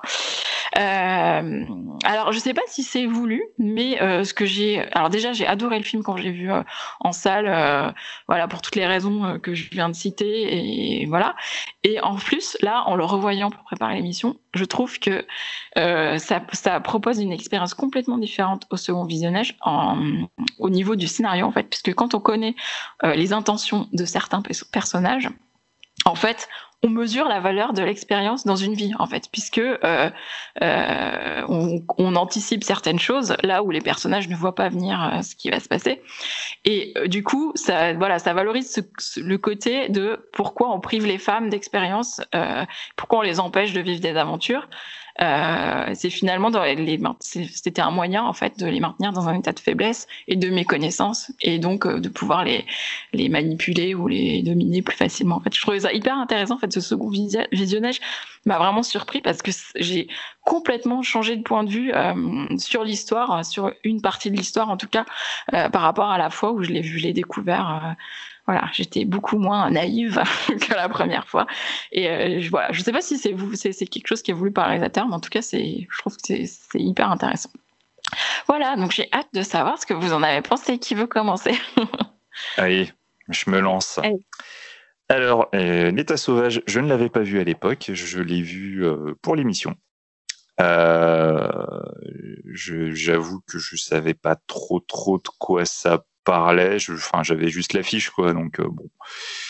Euh, du coup, quand j'ai commencé le, film, j'ai été surpris euh, de voir que c'était un véritable western, puisque c'était le choix de Véro et qu'elle n'aime pas les westerns, donc forcément, ça m'a paru très bizarre. Je me suis dit, hm, il y a anguille sous roche. Et bah, très rapidement, on, se fait porter par l'ambiance. Euh, les images sont vraiment magnifiques, c'est bien réalisé, on a une caméra aérienne et tout. Enfin, la musique, toute l'ambiance sonore, pareil, c'est euh, il y a un côté euh, rêve éveillé, c'est vraiment très très intéressant.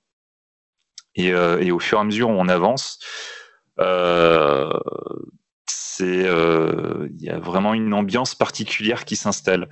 Donc même la première idée où on se dit ah c'est un western et tout, même ça faut essayer de le déconstruire tout de suite parce que certes c'est un western mais c'en est pas un en même temps. Donc voilà, faut faut faut faire attention. C'est c'est un film euh, fragile quelque part, je dirais, qui qui peut je pense être mal compris suivant les intentions que vous allez vous-même vous mettre dans la tête. Et ce serait vraiment dommage. C'est vraiment un film qu'il faut essayer de rester le plus ouvert possible en se disant, voilà, je regarde une œuvre. Voilà pas tout de suite essayer de le catégoriser. Et du coup, il y a une ambiance euh, assez lente qui se fait euh, et qui, euh, jusqu'à un certain moment, c'est bien. Voilà, c'est bien. Je, je, me suis pas enflammé dessus. Et à un moment, il y a une scène qui arrive, qui est, je me permets de spoiler, je suis désolé Véro, une scène de, de, de gangbang. voilà. C'est moi qui spoil. et, euh, et, à partir de ce moment-là, vous allez voir juste mes 45 minutes, mais putain comment ça tue sa mère. Mais vraiment les 45 dernières minutes du film, mais j'ai trouvé que c'était mais tellement mortel, mais vraiment, mais tellement mortel. J'ai aussi du coup compris pourquoi Véro avait choisi ce film malgré le fait que ce soit un western. Et c'est euh, ouais voilà quoi, c'est vraiment un film sur les femmes et c'est surtout un film sur les, femmes qui doivent s'émanciper de l'homme si elles veulent survivre. C'est un c'est féminin, mais c'est un, pas juste un survival imagé, c'est un message aux femmes en leur disant voilà quoi pour survivre rendez-vous compte de ce que c'est l'homme. Et il y a des scènes, mais totalement hallucinantes. Où les plans magnifiques vont prendre encore plus de sens. Il y a des phrases et tout. Voilà quoi. Le attention, voilà les hommes. Je suis désolé. C'est euh, putain cette scène, je l'ai trouvée mais oufissime. Mais vraiment, c'est ça tue sa mère quoi. Vraiment, c'est un mélange. C'est pour moi, c'est de, de, tous les films dont on parle ce soir, c'est celui qui se rapproche le plus de Jellicatou, où justement, t'as tu as une histoire, tu as des personnages qui vont avancer, tu as une symbolique qui est sous-jacente, et à un moment, la symbolique, elle explose et c'est la symbolique qui se met en avant et qui transforme le truc. Alors, ouais, il y aura peut-être des gens qui vont dire, ouais, c'est pas réaliste ou machin. Mais on s'en branle. On est, on est plus à un moment dedans. Là, on est, on est dans, dans l'imagerie euh, symbolique. On est dans le surréalisme, mais on parle de choses vraies. Il y a un vrai message et j'ai trouvé ça, mais vraiment puissant, quoi. C'est, euh, oh, putain, les 45 minutes de l'état sauvage. Mais merde, quoi. Merci, quoi. Juste merci. Hein. Oh, merci. Euh, juste, quand tu parles de gangbang, je précise, c'est pas du porno, hein. c'était, c'est suggéré. Non, hein. c'est suggéré, c'est suggéré.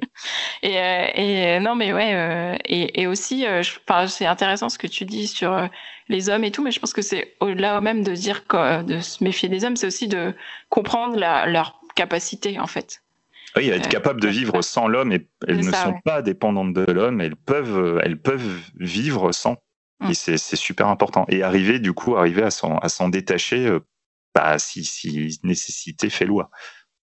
Bon, bon, j'ai un, un dans, mon, dans ma team. Qui d'autre? Euh, moi, je vais, être en, je, vais être, je vais être en grand écart, je pense.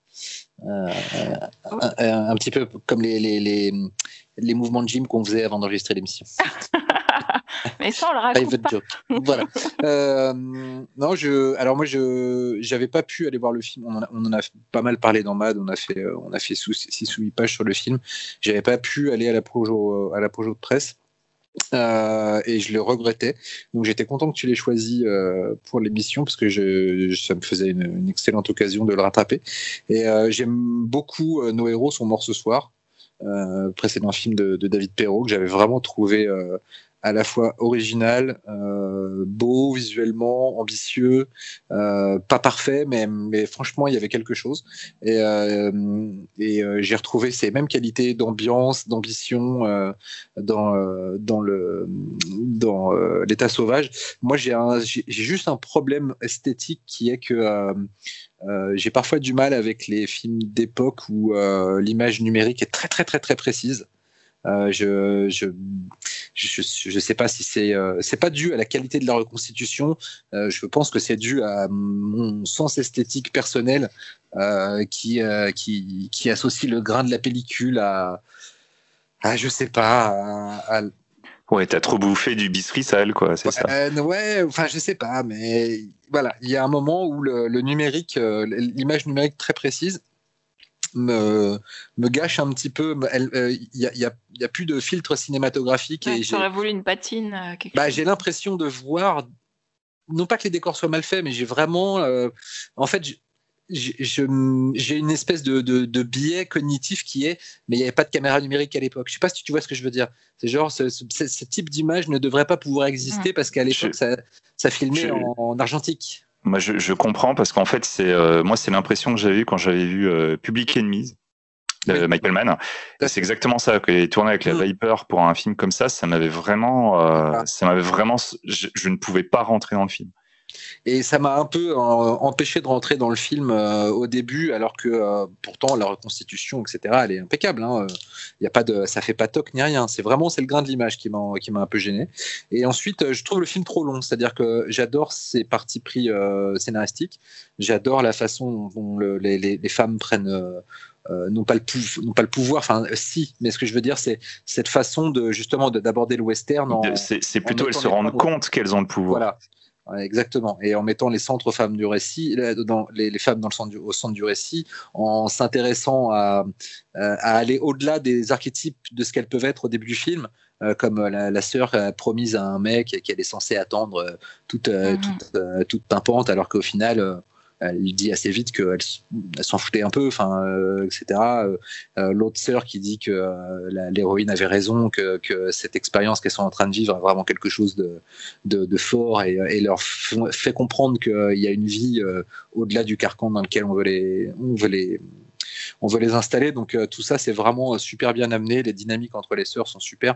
Je suis un peu moins convaincu par le personnage de la, chasseuse, celle qui les poursuit. Euh, je trouve que, je trouve que pour le coup, le personnage est peut-être un peu trop en décalage avec son univers. Dans, dans- Ouais, le- alors le gant des, des brigands, c'est un peu le cliché, euh, je pense, euh, du western, mais euh, je pense que c'est assumé. euh, c'est assumé. Enfin, tu vois, les gars, ils ont Oui, des oui. masques, ils les enlèvent Mais- jamais. euh. Oui, oui, c'est pas. Ça, ça sert pas tant les surtout membres pour du la gang. symbolique, surtout. Oui, oui, c'est pas tant les membres du gang que le personnage de, de, de celle qui les mène.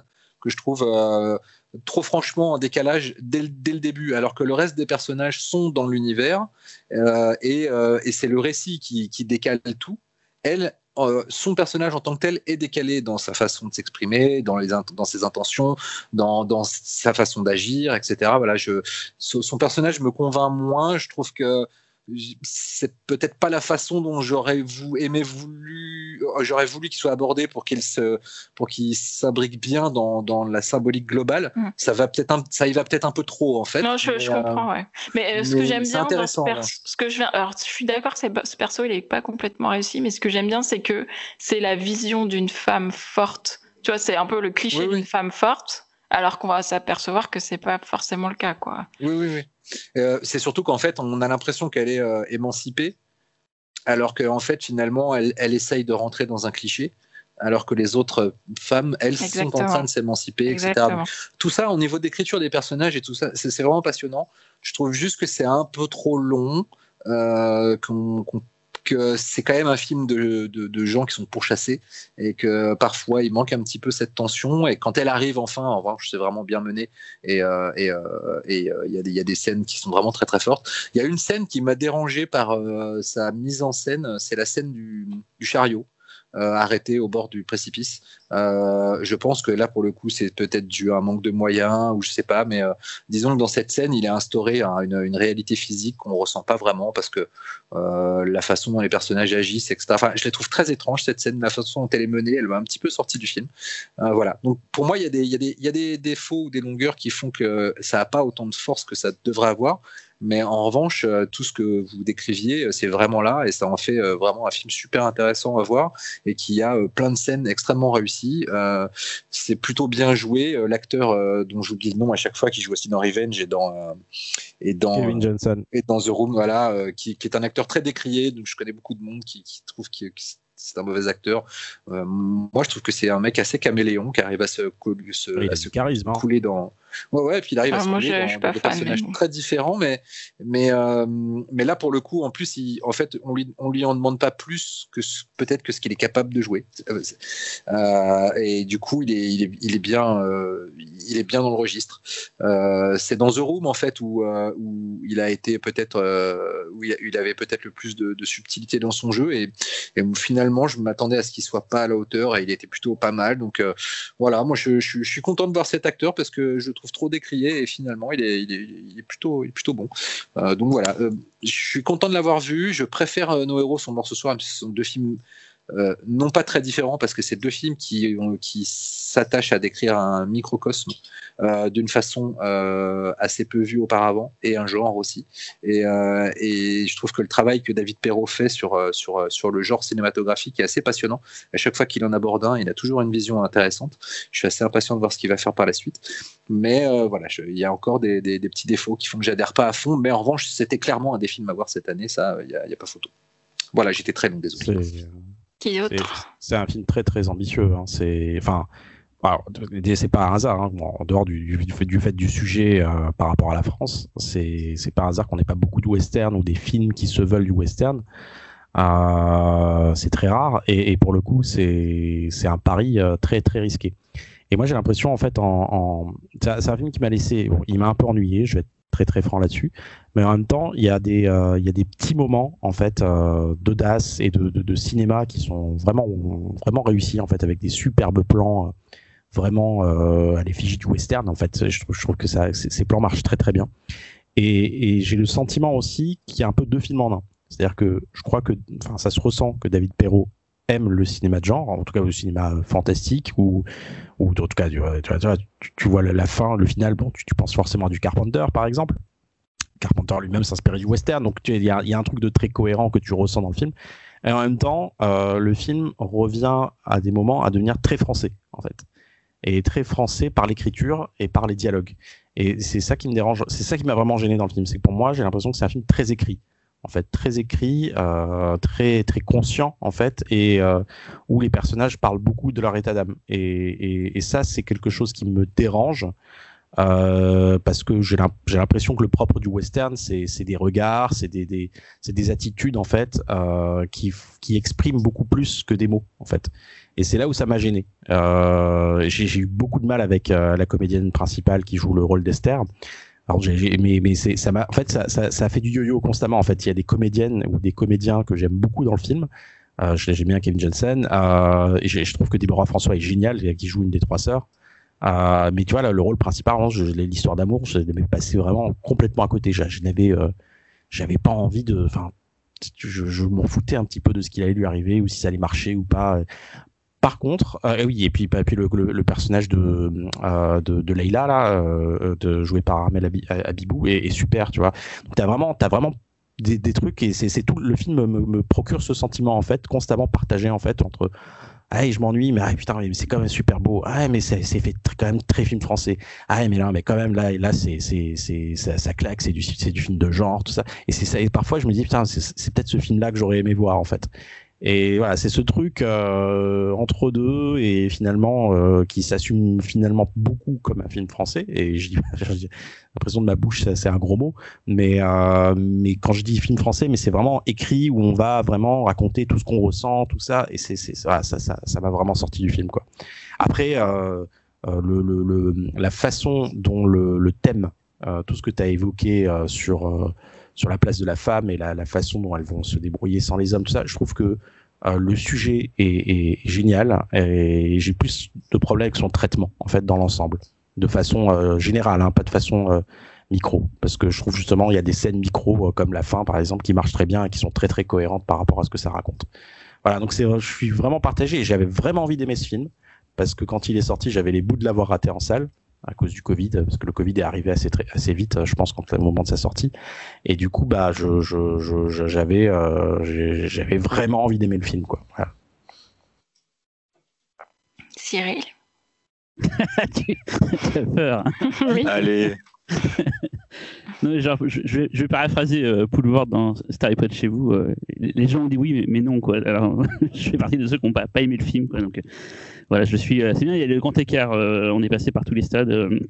Véronique adore tout, Xavier qui aime moins le début mais qui adore la fin, euh, Laurent entre les deux, et, voilà. et moi je suis celui qui n'a pas du coup aimé, euh, même si, c'est pour ça que je, ça sert à rien de dire juste j'ai pas aimé, ça n'a aucun intérêt, il y a quand même plein de belles choses, comme tu disais Véronique, la musique, je l'ai trouvé sublime, j'ai essayé de voir si elle était disponible d'ailleurs euh, dans le commerce, et c'est pas le cas, et c'est bien dommage parce que elle, est, au départ je pensais que c'était un groupe connu qui l'avait fait parce qu'elle elle avait des sonorités de de groupe électro un peu un peu ambiante et tout qui, qui est vraiment mortel et malheureusement euh, elle est, elle était pas disponible euh, voilà. Et euh, la photo forcément il y a plein de passages comme ça le, un plan aérien au-dessus du feu où ça tourne enfin des, très beaux plans. Les, brigands j'ai trouvé la, caractérisation avec les, les, sortes de sacs sur la tête.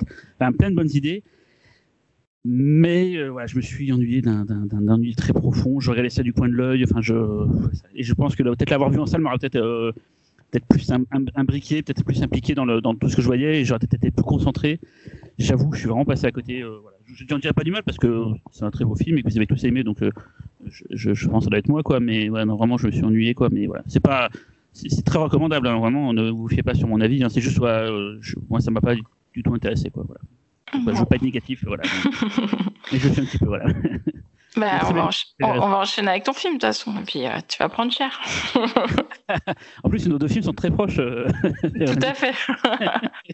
de, de, de, thématiques très. Alors moi, un, donc, je, vais vous parler de The Hunt de Craig Zobel, un film qui a dû normalement sortir en 2019, euh, en septembre 2019 aux États-Unis, mais suite à deux tueries de masse euh, là-bas, euh, et puis surtout euh, Trump qui s'est un peu acharné sur le film en particulier. Euh, Universal du coup a décidé de, stopper euh, la sortie du film pour le moment quoi. En tout cas, il était sans date jusqu'à début 2020 et il a été daté au début de l'année 2020. Donc il est sorti aux États-Unis en salle un peu avant la crise du Covid, mais nous en France, il est sorti en plein. Enfin, il devait sortir en plein pendant le confinement. Du coup, là, il a été repoussé. Il est sorti un peu en catimini. Euh, euh, quand on a pu aller à nouveau au cinéma le 22 juin, et je crois que très peu de cinéma l'avait, donc je crois pas grand monde l'a vu en salle. Euh, j'ai eu la chance, moi, et je sais que Laurent était avec moi, de le voir en projection chez Universal. Euh, en février parce que justement moi je l'avais demandé à le voir pour les alus, on devait le passer en clôture. Ça d'ailleurs en revoyant aujourd'hui, je me suis dit putain ça aurait fait un, sacré film de clôture. En tout cas voilà. Donc qu'est-ce que c'est que The Hunt? Euh, Donc c'est une production euh, Jason Blum, donc Blumhouse comme on dit, qui est euh, qui est plus orienté cette fois un peu réaliste, on va dire. C'est pas un film fantastique. euh, euh, ni un film d'horreur, c'est ce qu'on appelle un survival. C'est un film dans la droite lignée euh, des chasses à l'homme comme euh, euh, Art Target, Art Target de John Woo, Que la chasse commence, ou plus anciennement les, chasses du comte Zaroff. Et souvent dans ce genre de film, donc on va suivre des gens, souvent l'élite, qui va chasser des, pauvres ou comme dans le Art Target de John Woo, c'est des clochards, machin tout. Voilà, il y a ce côté un petit peu les puissants qui se font plaisir en chassant les pauvres et tout quoi. Ça va être ça aussi dans The Hunt, mais le film va apporter une petite subtilité euh, euh, qu'on n'a pas d'habitude dans, dans, dans, dans les survival et qui est très intéressante, que je ne dévoilerai pas parce que je ne suis pas Laurent. Désolé Laurent. Ah, j'ai fait, j'ai fait un papier de 6 pages sur le film d'Ormad où j'ai spoilé comme un porc. donc Ah ouais, bon. bah, J'en suis plus à ça. Comme c'est étonnant.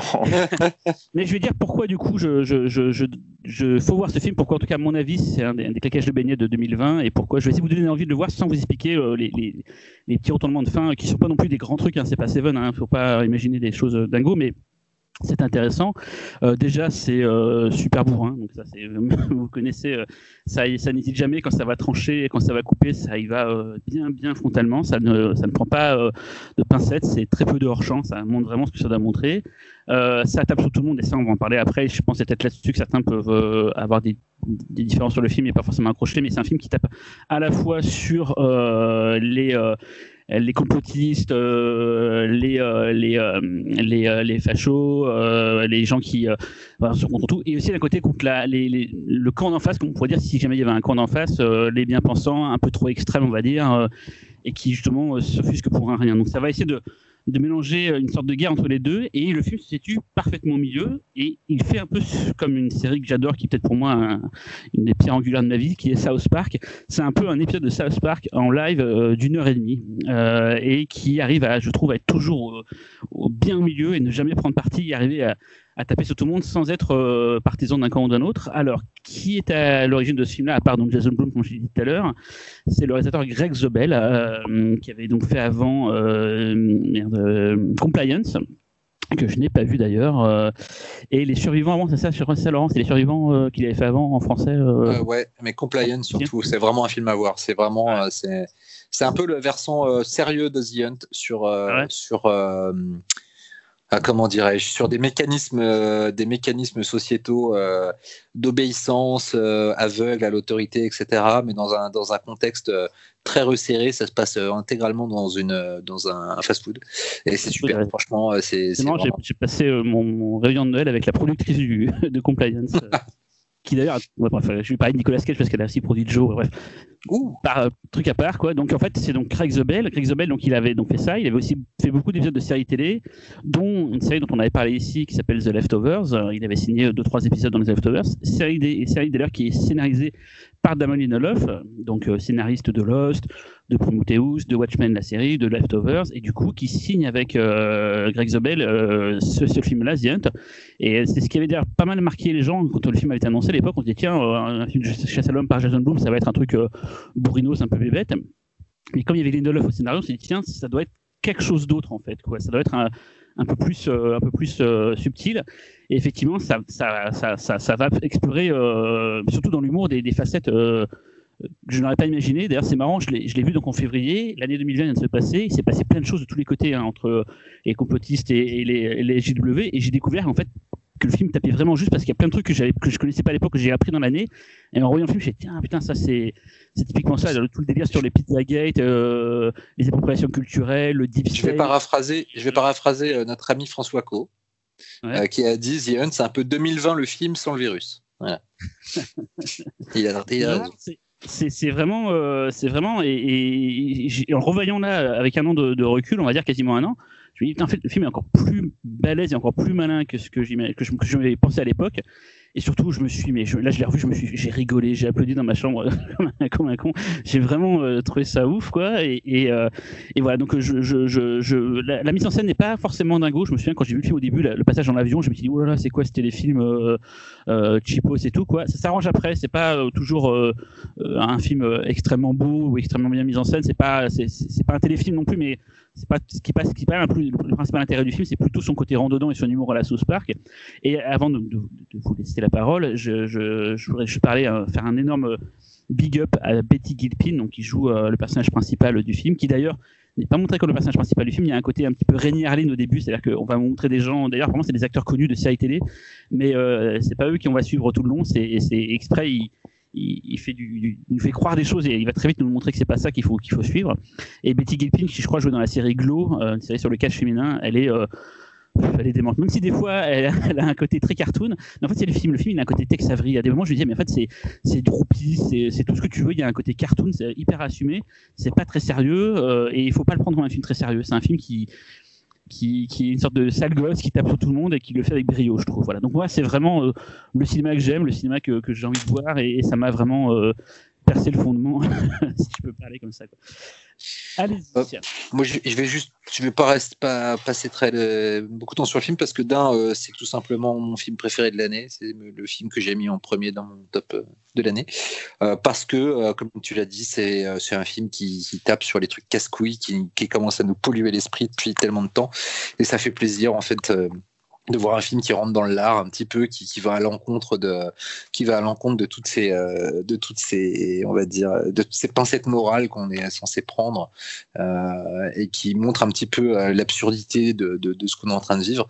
Euh, même si attention, hein, je dis pas que tous les combats menés sont des combats absurdes, au contraire, la plupart de ces combats doivent être menés, mais mais le problème c'est que on tombe dans l'excès inverse, ce qui fait que tout devient absurde et, et que finalement on n'avance pas sur les sur certaines questions, je pense, parce que euh, ça montre les uns contre les gens, les uns contre les autres, et c'est complètement le sujet du film en fait. C'est le portrait d'une Amérique qui se tape dessus euh, sans euh, sans, sans avoir jamais l'intelligence de reculer deux secondes pour avoir l'absurdité du, du, comportement de chacun. voilà, j'adore Damon Lindelof, The Leftovers, c'est un de mes plus grands chocs narratifs, tous médias confondus ces dernières années. The Watchmen, c'est absolument génial. Watchmen, c'est un peu le pendant sérieux de de de, de The Hunt en fait. Euh, les films parlent, enfin la série et le film parlent. on n'en a jamais parlé d'ailleurs de Watchmen. Hein. On n'a jamais fait vraiment de sujet sur Watchmen. Il faut en faire un. C'est vrai. Une chronique euh, Oui, ça, va être, ça, va être, un œil du pif, je crois. De, oui, oui. oui, du mien. Je crois que c'était le mien ou toi, Talal, je sais plus. Et, et, euh, et, la série parle de sujets assez proches, finalement. Euh, c'est aussi, ça rentre aussi pas mal dans l'art du politiquement correct à certains moments. Et, et voilà, The Hunt, oui, c'est du pur plaisir. Et, et si vous l'avez pas vu, allez-y, parce que putain, qu'est-ce que c'est bien. Voilà. Talal, t'as aimé? Euh, ouais, et pourtant, je j'aime pas du tout. Enfin, c'est pas que j'aime pas du tout les survival, c'est que j'en ai un peu ras le cul des survival. Et, euh, et là, ouais, c'est le ton, c'est ce que va tout ce que tout ce qu'ils ont évoqué. Je vais pas répéter, mais surtout, mais surtout euh, Betty Giplin qui m'a enfin Gilpin pardon qui m'a qui voilà qui en fait qui est la raison pour laquelle ce film devient à la fin vraiment cool quoi parce que là elle a un truc une attitude euh, que je sais pas ses mimiques son personnage tout en fait euh, c'est elle, elle porte elle porte largement le film. Après bon je suis pas euh, aussi emballé parce que dans la forme c'est c'est très euh, c'est très classique. Mais effectivement pour le fond ça, ça, ça mérite largement le coup d'œil même beaucoup plus que ça quoi. Ah. et vous? Xavier, t'as aimé? Parce que je vais passer en dernier. Parce que... t'as pas aimé Bah, euh, The Hunt, euh, enfin, j'entends bien vos avis. Après, euh, pour moi, c'est pour moi c'est un, un produit extrêmement bien ciblé pour des gens qui ont envie de voir des films de sale gosse. Et en fait, c'est un truc très classique qui est entrecoupé de petites scénettes on va mettre un peu, on va taper un peu sur le mouvement woke, euh, enfin voilà, mais en fait ça raconte pas grand chose, je trouve.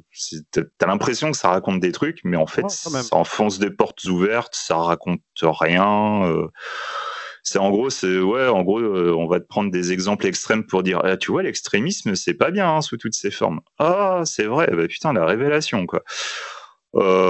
Voilà, The Hunt, je, je, voilà, c'est un film dont je, je l'ai vu. On a fait des films à Oscar hein, sur, sur cette façon-là. hein, avec euh, Green Book, euh, le racisme, c'est mal. Allez, Oui, oui, mais après les Oscars, c'est pas comme si ça valait encore quelque non, non, chose. je suis bien d'accord. euh, hein, voilà, Green tu vois, Book, mais c'est sorti- Mais c'est juste que The Hunt, tu vois, le côté euh, film dangereux ou, euh, ou un film vraiment, un truc de sale gosse qui remue la merde et tout, je En suis fait, pas d'accord du tout. eu- a- Pour moi, il y a eu une c'est mauvaise, un. pub dessus en fait. Il y a eu une mauvaise pub dessus. Ouais, mais Trump sans l'avoir vu, et même derrière, c'est marrant, c'est parce que c'est à la base, c'est les républicains qui se sentaient offensés par le film. D'ailleurs, chaque camp se sentait offensé par le film, en fait. Euh, les républicains pensaient vraiment que c'était un truc contre eux, une, une charge contre eux, quoi. Ce qui d'ailleurs, le cas, Bah, donc. clairement, Trump a dit, euh, il a tweeté, euh, il y a un film qui sort, que Hollywood sort un film qui appelle à tuer des Trumpistes. Euh, Il dit c'est pour les élites, c'est un film fait par les élites, euh, et Voilà. nous ne sommes pas les élites. Non, mais voilà, enfin The Hunt, euh, sans détester, parce que c'est, il y a des trucs qui sont rigolos dedans. euh, L'actrice, elle, est- super cool. euh, j'ai pas détesté. C'est pas un mauvais film en soi. C'est juste que voilà, enfin pour moi, c'est pas, c'est pas la révolution du siècle. Et dans son propos, euh, je trouve que c'est un propos que j'ai trouvé très très simpliste et qui- voilà, enfin c'est pour moi c'est équivalent d'un Lord of War où euh, on va me dire ouais la guerre c'est mal. Ah ouais d'accord ok super. Ah, mais Euh, même, on voit pas beaucoup de films qui traitent du, qui traitent, enfin, qui, qui parlent du, de, de, du, de Ouais. wokisation du. Non, je suis Enfin, d'accord. Je, je suis d'accord pour dire qu'il y a... non mais je suis d'accord pour dire Qui qu'il y en a pas ça pour beaucoup. l'instant. Je suis d'accord pour dire qu'il y en a pas beaucoup, mais j'aurais aimé que ce soit bien fait quoi, c'est tout. Oh, c'est assez bien Ouais, fait, Est-ce hein. que c'est vraiment un sujet? Enfin, tu vois. Enfin, ça, Si, ouais. si, Non, mais c'est- si, si, Ah, si, bah, Ouais, mais justement, ouais, mais dans le film, justement, pour moi, c'est, tu vois, c'est à la limite de. C'est, je trouve que c'est pas franc du collier, tu vois. C'est, on te fait un survival et puis on va te faire une petite scénette pour te faire un petit truc en mode, ah, t'as vu, là, je te fais une critique de ça, puis ensuite, il faut continuer sur le survival. Après, ah, tiens, une petite critique de ça.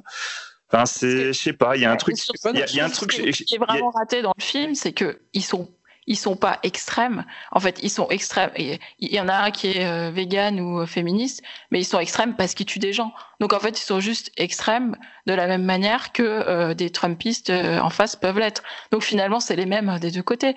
Mais Oui, euh, rajouter des détails de trucs woke, ça n'a rien à voir finalement, quoi. Mais Si, c'est le propos du film, c'est-à-dire que leur Ah. politiquement correct woke est porté à un extrême, tout comme euh, les Trumpistes peuvent porter la haine à un extrême. C'est-à-dire qu'ils prônent un respect tellement extrême que ça interdit toutes sortes d'aspérités. Euh, et ça passe, ça passe par beaucoup de vannes. Je suis d'accord. Mais c'est une comédie, euh, c'est une comédie ouais, dans l'art. Ça m'a fait penser à Florent Brunel, tu sais, la parodie des inconnus. Euh, je me rappelle plus ça. Ils sont tous très très méchants, sauf lui, sauf lui, sauf lui. Tu vois, genre au final, ça se mouille pas vraiment. Euh, c'est des espèces de généralités. euh, Enfin, euh, tu vois, c'est ce que disait, euh, ce que disait au début Talal euh, sur euh, les trois jours du Condor, euh, sur le fait que ça rebondissait rapidement sur une actualité machin. Là, c'est tellement vague, c'est tellement euh, dilué, et du coup, au final, c'est un espèce de produit qui va faire marrer. Et, comme tu dis, au final, t'as les Trumpistes qui vont le prendre pour eux, t'as les woke qui vont le prendre pour eux. Donc, au final, c'est juste un truc, euh, on va mettre insuffisamment de ça, suffisamment de ci, comme ça les gens vont se vexer là, puis les autres vont comprendre ci, machin. Bah, Non, Et au satire, bah euh, non, bien faite, et toi, tu es au milieu et tu prends plaisir de dire, putain, en fait, euh, ça arrive à toujours être à l'équilibre, à une sorte de balance parfaite où ça va Bah, justement que je jamais. suis pas prendre- d'accord du tout. C'est que Oui, sûr. c'est aussi je vais pas, portrait je vais pas, c'est spo- aussi- je vais pas faire du Laurent et spoiler, mais un peu quand même. C'est quand même les armes à feu qui gagnent, hein, donc euh, et la violence. Donc euh, qu'est-ce qu'on peut en déduire, tu vois euh, mais parce qu'il se passe un truc dans le scénario qu'on peut pas dire pourquoi, mais qui font qu'il y a eu une erreur qui a été faite en fait. euh, c'est pour ça que ça gagne en fait, mais sinon ça Oui, mais je veux comme ça, dire en fait. pas l'intelligence ou euh, la, la mesure qui gagne. Euh, non, c'est quelqu'un qui aimerait bien qu'on arrête de lui casser les couilles, de lui casser les Et couilles et qui qui tout ça, la violence, on est d'accord. C'est Mac- John McClane. Ah Ah bah, elle, a- après- elle a, elle a agressé, donc euh, forcément, elle, elle, euh, Ah, mais bah, voilà, c'est juste, je veux dire, le propos du film, c'est ça, c'est genre, faut pas se laisser emmerder, donc faut mieux avoir une arme à- feu chez soi. Enfin, tu vois, si tu tires le film, moi je dis, Oula. je comprends pas Ouais, pourquoi. Ils l'ont fourni en fait, ils l'ont fourni l'arme au départ. euh, tu vois, ils disent même, enfin, il y a même plein de trucs. Je me suis posé des questions pendant le film et ils répondent. Tu vois, typiquement les armes, ils disent ouais, il faut quand même qu'on les arme parce que sinon, enfin, tu vois, il y a, y a- il y a- ils ont pensé vraiment à tout quand ils ont écrit. hein. C'est ça que je trouve assez, assez intéressant, c'est qu'ils ont vraiment. euh, Non, mais t'as dit le leur mot subtil et brio, faut pas que les gens croient euh, que, c'est- que c'est subtil, quoi. C'est pas si, si, ça l'est. Hein. Euh, non. Ah, si, Mais mais pas du tout. pas d'accord, on est juste pas d'accord, mais, mais moi je trouve que c'est subtil en tout cas, c'est c'est- c'est vraiment hyper finement observé. c'est- Et je te dis, avec un an de recul, je me suis dit, mais en fait, il y a plein de trucs que j'avais j'avais pas le bagage à l'époque pour comprendre, et j'ai encore plus apprécié quand j'ai vu cette fois-ci. Je fais, tiens, ils ont vraiment tapé juste sur plein de trucs, ils ont vraiment réussi à, à- à mettre le, le doigt là où ça fait mal à plein d'endroits, quoi. Mais Non. justement, moi je trouve que ça fait jamais mal. C'est c'est Ah ça le problème du truc. C'est- c'est- on te parle jamais, on te parle jamais des mécanismes, on te fait jamais réfléchir dessus. C'est ah ouais les WAC, euh, ça me fait chier. Ah bah attends, tiens justement, là il y a une blague, on est en train de taper dessus. Ah ouais super. Mais attention, là on va taper sur le camp adverse. Ah d'accord, ok, ouais super. Mais ça fait jamais mal. C'est ce que t'attends. Ça reste Non, prudent. tu Je, suis- je vois, suis assez d'accord, ça reste prudent. Tu vois, Ah oui, Euh, ça ne remue, Parfaitement ça, fait, ça ne quoi. remue, Pas ça ne remue la merde. Ça ne remue pas la merde. explosions. Voilà, super. Non, non, c'est ça le gosse parce que ça, ça, ça arrive à, à- à- sur deux trucs bien diamétralement opposés à arriver à être toujours au centre et à vraiment taper, vraiment en étant jamais en partisan d'un point ou d'un autre. C'est ça que j'ai trouvé très, pas- très, C'est très pas, et- c'est pas être, non, c'est pas être au centre. C'est pas être au centre. C'est juste dire, juste ça me casse les couilles. C'est tout. C'est juste ça. C'est ça. Il n'y a pas de centre euh, en fait. C'est juste, euh, juste ça, ça m'intéresse pas. centre, hein. C'est ça. Je me suis posé la question, je me suis demandé si, euh, si euh, Get Out n'avait pas été un succès, si ce film avait existé en fait. Parce Ouais, que raison, tu, ressens un petit peu le côté, euh, euh, tu sais, le, le truc un peu politique, mais. mais Ouais, c'est ça, ouais. Euh, après, j'ai- j'ai- j'aime bien le film, hein, mais bon, je, je, le, place pas non plus tout en haut. hein, mais, euh, mais oui, je suis d'accord, c'est reste, c'est c'est Hollywood, ça reste très cynique. Et en plus, et, comme et là-dessus, c'est bon, voilà, c'est comme c'est tu assez le disais, c'est mal, c'est mal fait. Enfin, tu vois, tu te rappelles, Cyril, je t'ai fait remarquer, il y a quand même des problèmes de raccord qui sont quand même gênants pour un film qui sort au cinéma. Pardon, mais quand t'as quelqu'un qui meurt et que le plan d'après, il n'y a même pas son cadavre dans le plan. Non, mais j'ai dit, en voyant le film, il y a des- c'est pas, un- c'est pas un beau film. Il est, c'est- il est à la limite du téléfilm, ça, je, ça, j'en suis très conscient. C'est peut-être le, un des défauts principaux du film, je trouve. Mais vraiment, je trouve que c'est le, le, le- fait qu'on soit passé un petit peu en absurdistan ces derniers temps. Il arrive vraiment à saisir ce truc-là. Et c'est le premier film. Peut-être que, peut-être que c'est trop tôt. Peut-être que dans quelques années, on aura des films peut-être encore plus, encore plus chiadés là-dessus. Mais je trouve que c'est le premier film qui arrive vraiment à retranscrire ce côté absurdistan qu'on voit actuellement où les trucs s'affrontent. Et oui, c'est ça, c'est le, c'est ouais, c'est ça.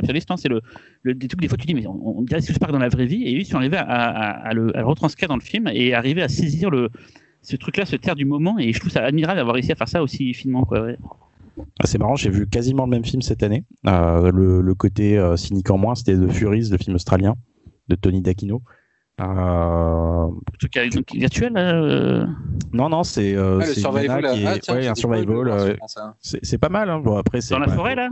Si vous aimez ce Ah, genre-là, vous ouais, dans la forêt, ouais. Bon, c'est très classique après. hein. Franchement, ça casse pas trois pattes à un canard.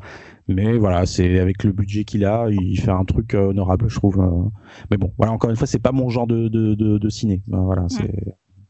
Mais, mais c'était dans le- ça ressemble énormément. Tu vois, tu vois pas Cyril? Si, je l'ai vu. Il y a un passage avec la une hache dans la joue qui est hyper bien fait, quoi. Mais le film, il est un peu bateau, quand même. Ouais, Oui, c'est oui, pas, c'est c'est pas très- ouf. Oui, mais c'est le genre en fait, c'est vraiment le, le genre qu'il le veut quoi. C'est- Après oui, il n'y a pas le ton cynique. Après, il a, il a l'honnêteté de faire du genre pour du genre et de pas se cacher derrière des pseudo-discours euh, qui n'en sont pas, quoi. C'est plus le côté, carton, le là. hein. côté, euh, opportuniste, euh, le get out, euh, comme tu disais, Talal, euh, qui, qui est un peu chiant, quoi. J'aime bien Get Out hein, en- encore une fois. Bah oui, non, parce que je veux dire, Get Out est bien, mais du coup, euh, The Hunt s'engouffre dans le truc, on dirait, on va faire genre, c'est politique, alors que ça ne l'est pas du tout, quoi. Mais voilà, bah, du coup, euh, autant laisser aux gens euh, possibilité de se faire leur propre avis. Est-ce que c'est un Oui, film opportuniste ou est-ce que, ou est-ce que c'est c'est fin et provocateur? Voilà quoi. Enfin après, chacun, on- chacun on- ses avis. On continue avec les films de Talal? Ouais, le dernier film d'ailleurs, non? Oui, Tout à oui. fait. On va parler.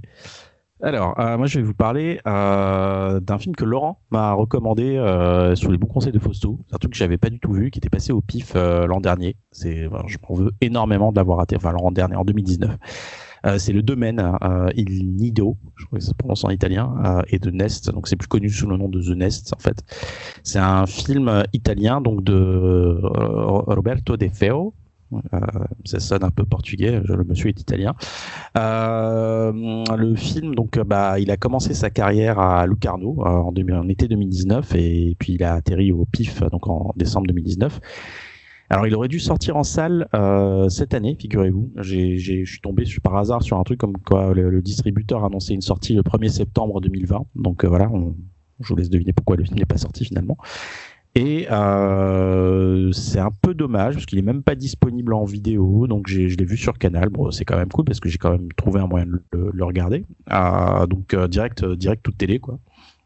Donc c'est un, un, premier long métrage en fait. Le, le réalisateur avait déjà co-réalisé un film euh, qui s'appelle, euh, c'est un film américain qui s'appelle Ice Scream, avec le, le, jeu de mots, euh, donc Ice Glass Scream Cry, euh, qui était sorti en 2016. Il, le monsieur a fait beaucoup de courts-métrages qui, paraît-il, avait une, plutôt une bonne réputation.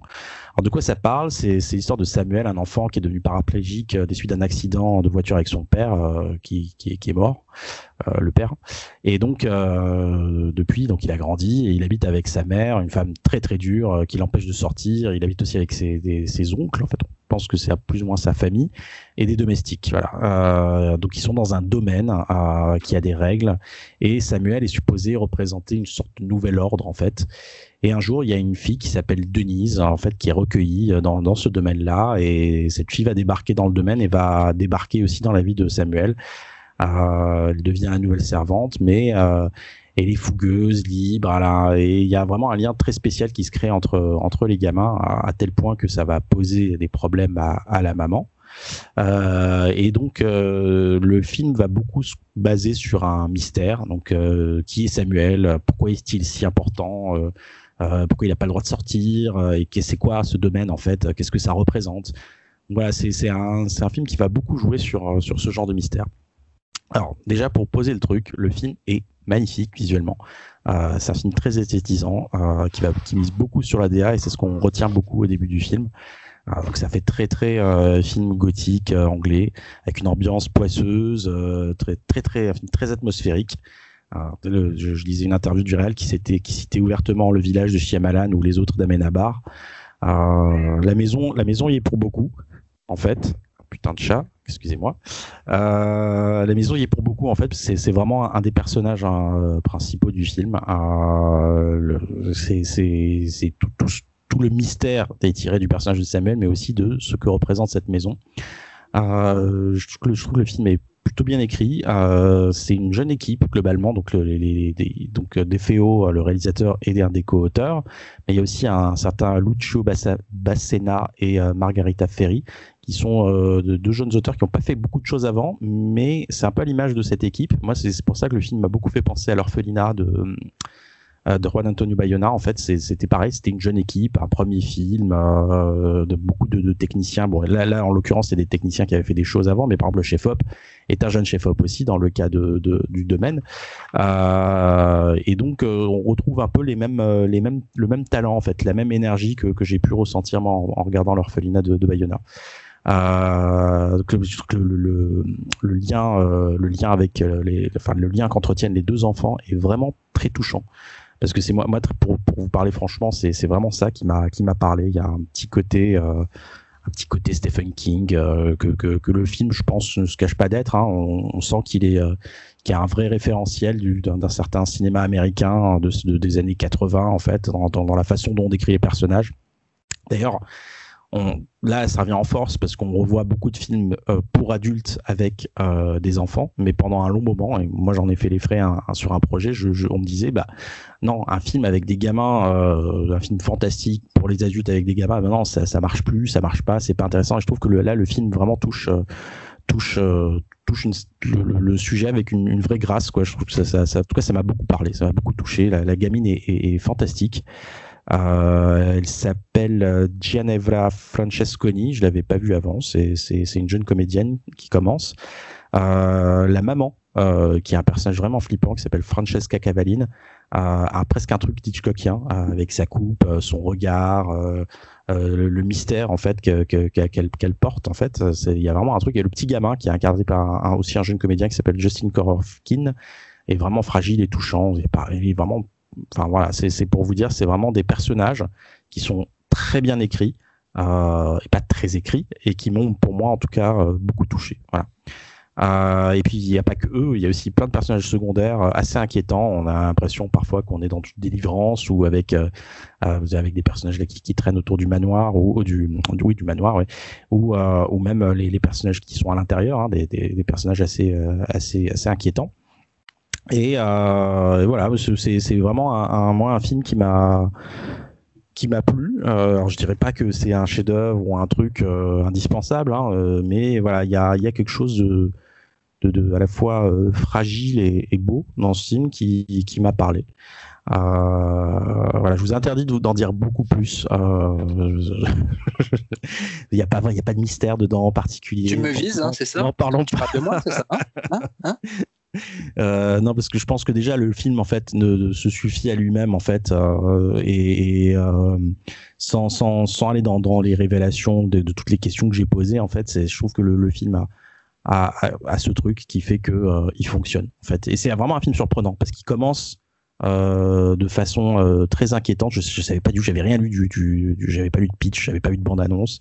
Ça commence sur un dans un ton assez assez sombre et ça ça dérive vers autre chose et c'est c'est là où le film m'accueillit en fait. Voilà. Euh, savoir que le film a été euh, racheté par les Américains euh, pour un remake qui est en cours d'écriture en ce moment, ce qui ne m'étonne pas. Parce voilà. Comment? Les Japonais aussi, je crois. Les Japonais aussi, bah voilà. Donc euh, comme quoi. Euh, euh, ce, script est, est et voilà, et puis ça m'a fait poser la question de ce qui reste aujourd'hui du, cinéma italien, du cinéma fantastique italien, avec les papes, les, les, les Fucci, les Bava, Argento un petit peu quand même, euh, voilà, sont plus là, que voilà, ce Soavi n'a pas suivi les pas de, ses ancêtres et, et, pareil pour les mecs de sa génération. Donc j'ai l'impression que ce, ce DFO, c'est je sais pas ce qu'il va nous faire. J'ai vu qu'il avait déjà. Ah, du coup, c'est euh, c'est euh, Fausto et, euh, et, Cyril. je crois qu'ils avaient fait une. C'est comme ça qu'ils avaient introduit le film, je crois, en disant que c'était le troisième film du festival, parce qu'on n'avait pas eu beaucoup de films italiens. Et du coup, ils avaient remis en avant le fait que, bah voilà, quoi, le cinéma fantastique actuel, c'est un peu. Ouais, c'est la misère. Hein. Le, on a quasiment rien ouais. eu en presque 10 ans. On a eu, ouais, on a eu une poignée, quoi. Il y a quasiment rien qui se fait, quoi. C'est pour ça que ça m'a. Alors, tu, sens vraiment le côté très européen. Euh, y a, je parlais du côté très américain hein, qui était revendiqué en fait sur dans, dans, dans, dans l'écriture d'une certaine écriture, mais c'est vraiment un film européen. Alors je sais, pas si c'est purement italien. Alors, il parle en italien, donc ça forcément ça joue dans l'affect euh, du, cinéphile euh, bisseux italien. Euh, je pense vraiment ça nous titille beaucoup dès que tu as des mecs qui parlent en italien. Mais ça aurait pu être un film espagnol aussi, parce qu'il y a quelque chose aussi que tu retrouves, que tu as, que tu as, que tu as vu dans cette mouvance espagnole des années 2000. Donc, euh, mais bon, ça reste quand même un film profondément européen. Et, moi, j'ai, moi, j'ai, voilà, j'ai pas encore une fois surkiffé, mais je trouve que c'est vraiment un bon film. Ça mérite d'être vu. Qu'est-ce que vous en avez pensé? Bon allez, je vais commencer, hein, tant qu'à faire. Euh, moi j'aime beaucoup le cinéma italien euh, fantastique, je pense que je l'ai déjà dit plein de fois. Euh, du coup c'est vrai que quand on l'a passé au pif, moi je fais pas partie de ceux qui l'avaient vu en sélection, du coup je l'ai vraiment découvert en salle. Et bah du coup je, mets un petit point d'honneur quand même à voir les quand, quand on passe un film italien, parce que voilà quoi, il y a il y a une image, il y a un style. Euh, j'ai un pote qui est comme ça, il arrive à te détecter un film italien juste en regardant euh, quelques secondes de l'image. Il trouve qu'il y, a, une couleur, il y a un grain particulier. Euh, je, suis, assez d'accord. Je suis assez d'accord. Et bah, du coup, le film, j'avoue avoir été déçu. C'est non pas que je l'attendais, mais le début annonce beaucoup, avec beaucoup de scènes euh, qui arrivent et qui, te, qui, sont en train de te créer un mystère. Et puis en fait, au bout d'un moment, tu te rends compte que bah, clairement, on a plus envie de te présenter une ambiance qu'un truc foncièrement construit, machin et tout. Du coup, il y a des trucs que tu as vus au début où tu te poses des questions et en fait, on t'en reparle pas avant très longtemps. Et, euh, et, du coup, je, voilà, il y a un moment, je m'en suis un petit peu détaché. C'est vrai que l'histoire entre les deux gamins est plutôt mignonne. Mais euh, pour moi, c'est un film qui fonctionne surtout euh, pour, euh, pour deux minutes. Je ne dirais pas lesquelles, Laurent. Hein, et qui, à la fois, à la fois, c'est le truc qui qui fonctionne vraiment bien dans le film et en même temps je trouve que c'est le truc qui te déconstruit le film en même temps parce que quand tu il y a un moment quand tu vas comprendre tout, euh, bah, il y a voilà, les problèmes d'écriture ressortent. Et en fait, en fait, ça m'est même resté en tête plusieurs jours après en me disant mais, pourquoi ça? Mais c'est pas logique. Et ça, pourquoi ça? Mais ça non plus, c'est pas logique. Les, personnages, pareil, ils ont des réactions. Quand tu sais, tu te dis, mais jamais de la vie ils agiraient comme ça. Donc moi je L'ambiance est cool. Il y, a, quelques scènes qui marchent vraiment super bien. Je regrette pas de l'avoir vu, attention, mais, mais globalement, ça reste une déception et j'avoue ne pas avoir envie de le revoir. Moi, je l'avais vu, je l'avais vu au pif.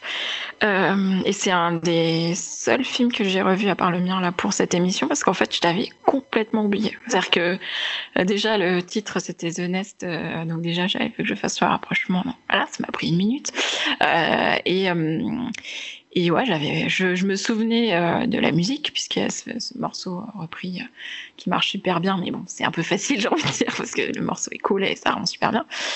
Mais mais du coup en le revoyant ça m'a d'autant plus gêné euh, certaines choses, euh, certains, un certain maniérisme, trop de fausses pistes, etc. Et, euh, et franchement, j'ai regardé en faisant autre chose parce que vraiment, c'est très lent quand même. donc, et, et, pourtant, tout le monde a trouvé mon film lent. Donc là, je me dis bon, c'est voilà, celui-là pour le coup, il me tient pas, il me tient pas en haleine quoi. Vraiment Ouais, j'ai du mal à suivre. Euh. Et par, par contre, j'ai pas, contrairement à toi, justement, je pense que c'est ça aussi, c'est comme j'ai pas trop accroché à l'histoire des, des enfants. Effectivement, je pense que si tu es accroché par eux, euh, ça peut ça peut t'amener jusqu'au bout. Moi, j'ai pas ni ni la première fois ni la deuxième fois, je suis restée un peu en dehors. Et je suis d'accord avec toi, la comédienne, par contre, elle est super. Euh, la comédienne qui joue la mère, elle est super. Et elle était là au pif. Euh, et même en vrai, elle a un charisme de dingue, vraiment. Deux fois plus les boules d'avoir raté cette projection. Ouais. J'arrive, Talal, je cours, je vole. Laurent. Au secours. Euh, non, moi j'aime beaucoup le film.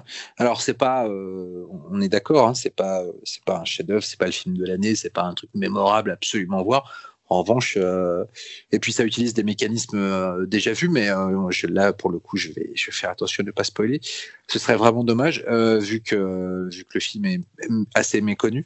mais il y a une, il y y a, cette intelligence de construire toute une toute une mythologie qu'on croit partir dans un sens alors qu'elle elle va dans une autre et c'est fait avec beaucoup de goût. Euh, esthétiquement, comme tu disais, c'est très beau, c'est assez envoûtant. Alors c'est sûr qu'il faut, il, faut accepter d'avoir, enfin, on est, on est clairement dans un truc euh, très très classique euh, pendant une, majeure partie du film. Euh, il faut accepter de se dire que, il faut, il faut rentrer dans ce classicisme euh, pour que le payoff soit, soit vraiment efficace.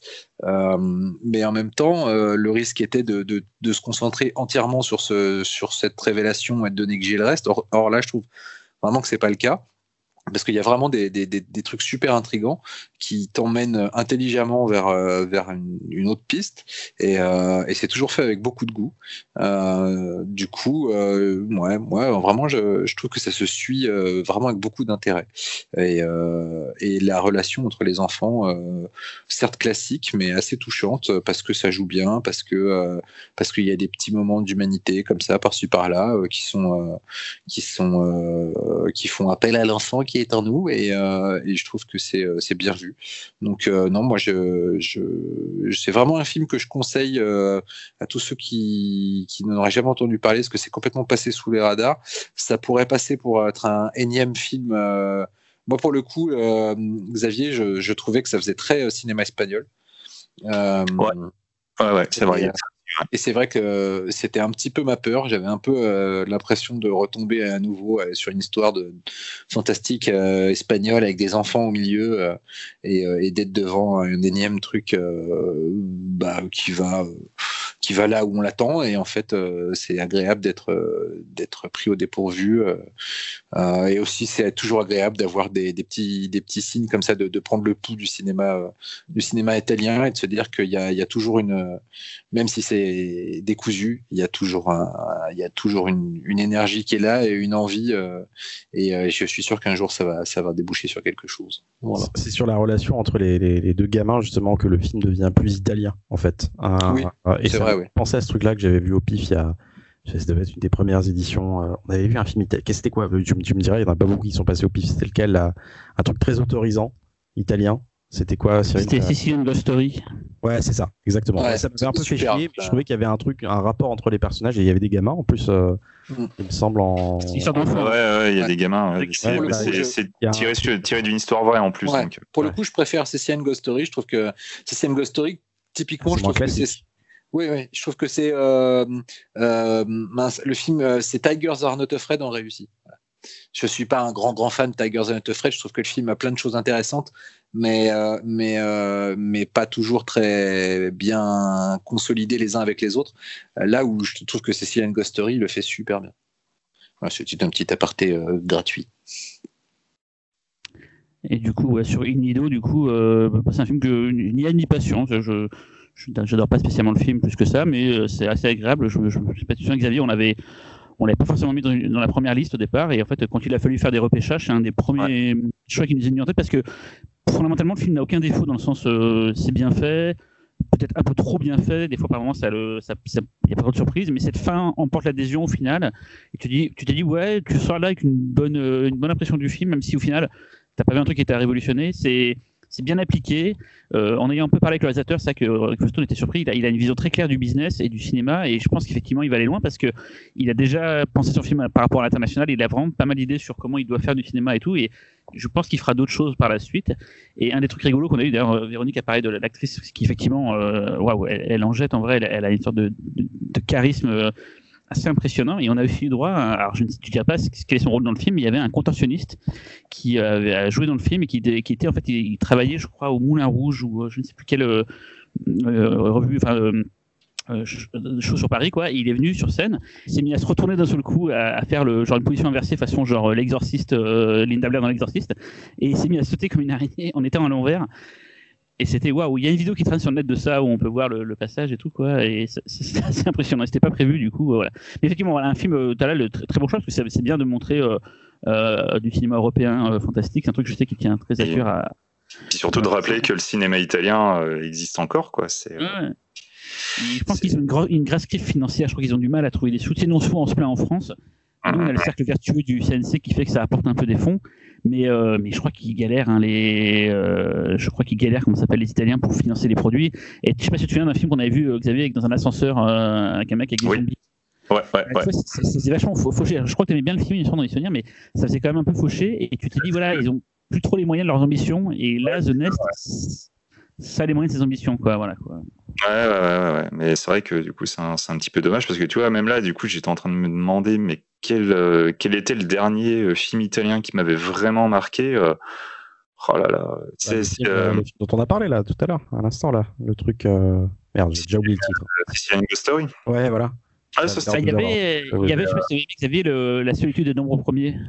Ah ouais, ça, j'avais adoré ça. Ah ouais, C'était- ça, c'était c'est pas super. fantastique, C'est ça. pas du tout fantastique ça, non Mais il y a une Ouais. atmosphère, c'est Eh, ça mais c'est tellement Ah, euh, c'est à part. super. euh, Il y a des passages Ouais, très euh, giallo dedans. Il y a derrière, il y a des musiques, c'est un peu comme Bruno. C'est euh, Ocho de Cristal que je cherchais aussi. Lequel? Ocho des Cristal. Qui était un giallo, euh, un giallo moderne, vraiment pas mal. D'accord. Ouais. Ok, d'accord. Effectivement, il n'y a plus trop de, il y a plus trop de, ouais, de, de films euh, italiens parce que je pense qu'ils ont des problèmes de gros de, de financement, quoi. Et c'est dommage parce que il y a une patte, il n'y a pas à dire, hein, il y, a, il y a une histoire du cinéma là-bas, donc forcément ça, ça transpire dans les veines de, de tous ceux qui font du cinéma là-bas et, et, et voilà. Et ce avis fait plus grand chose. Il a fait un film de sorcière qui est sorti en catimini il y a, il y a deux ans. euh, Enfin, un- c'était une- Pour gosse. pour enfants, film pour Ouais. gosses. ouais. Nous, en France, il est sorti en, directement en TV ou en VOD, mais, mais voilà, sur la vie, euh, c'était un peu le, le, le- le dernier euh, avec qui on espérait quelque chose. Mais bon, bah, peut-être qu'il y a une nouvelle génération qui va arriver, on sait pas. euh, Bah après, ah, sais, Xavier, d'ailleurs, toi, tu vois des courts-métrages, euh, beaucoup de courts-métrages italiens, ils sont comment les courts-métrages italiens euh, Ils sont bien, ils sont vraiment super. Enfin, après, c'est comme tout, c'est euh, les courts-métrages, c'est ceux qui ont de l'argent, ceux qui n'ont pas d'argent, mais euh, on a vu des trucs italiens, mais qui avaient vraiment de la gueule. Hein.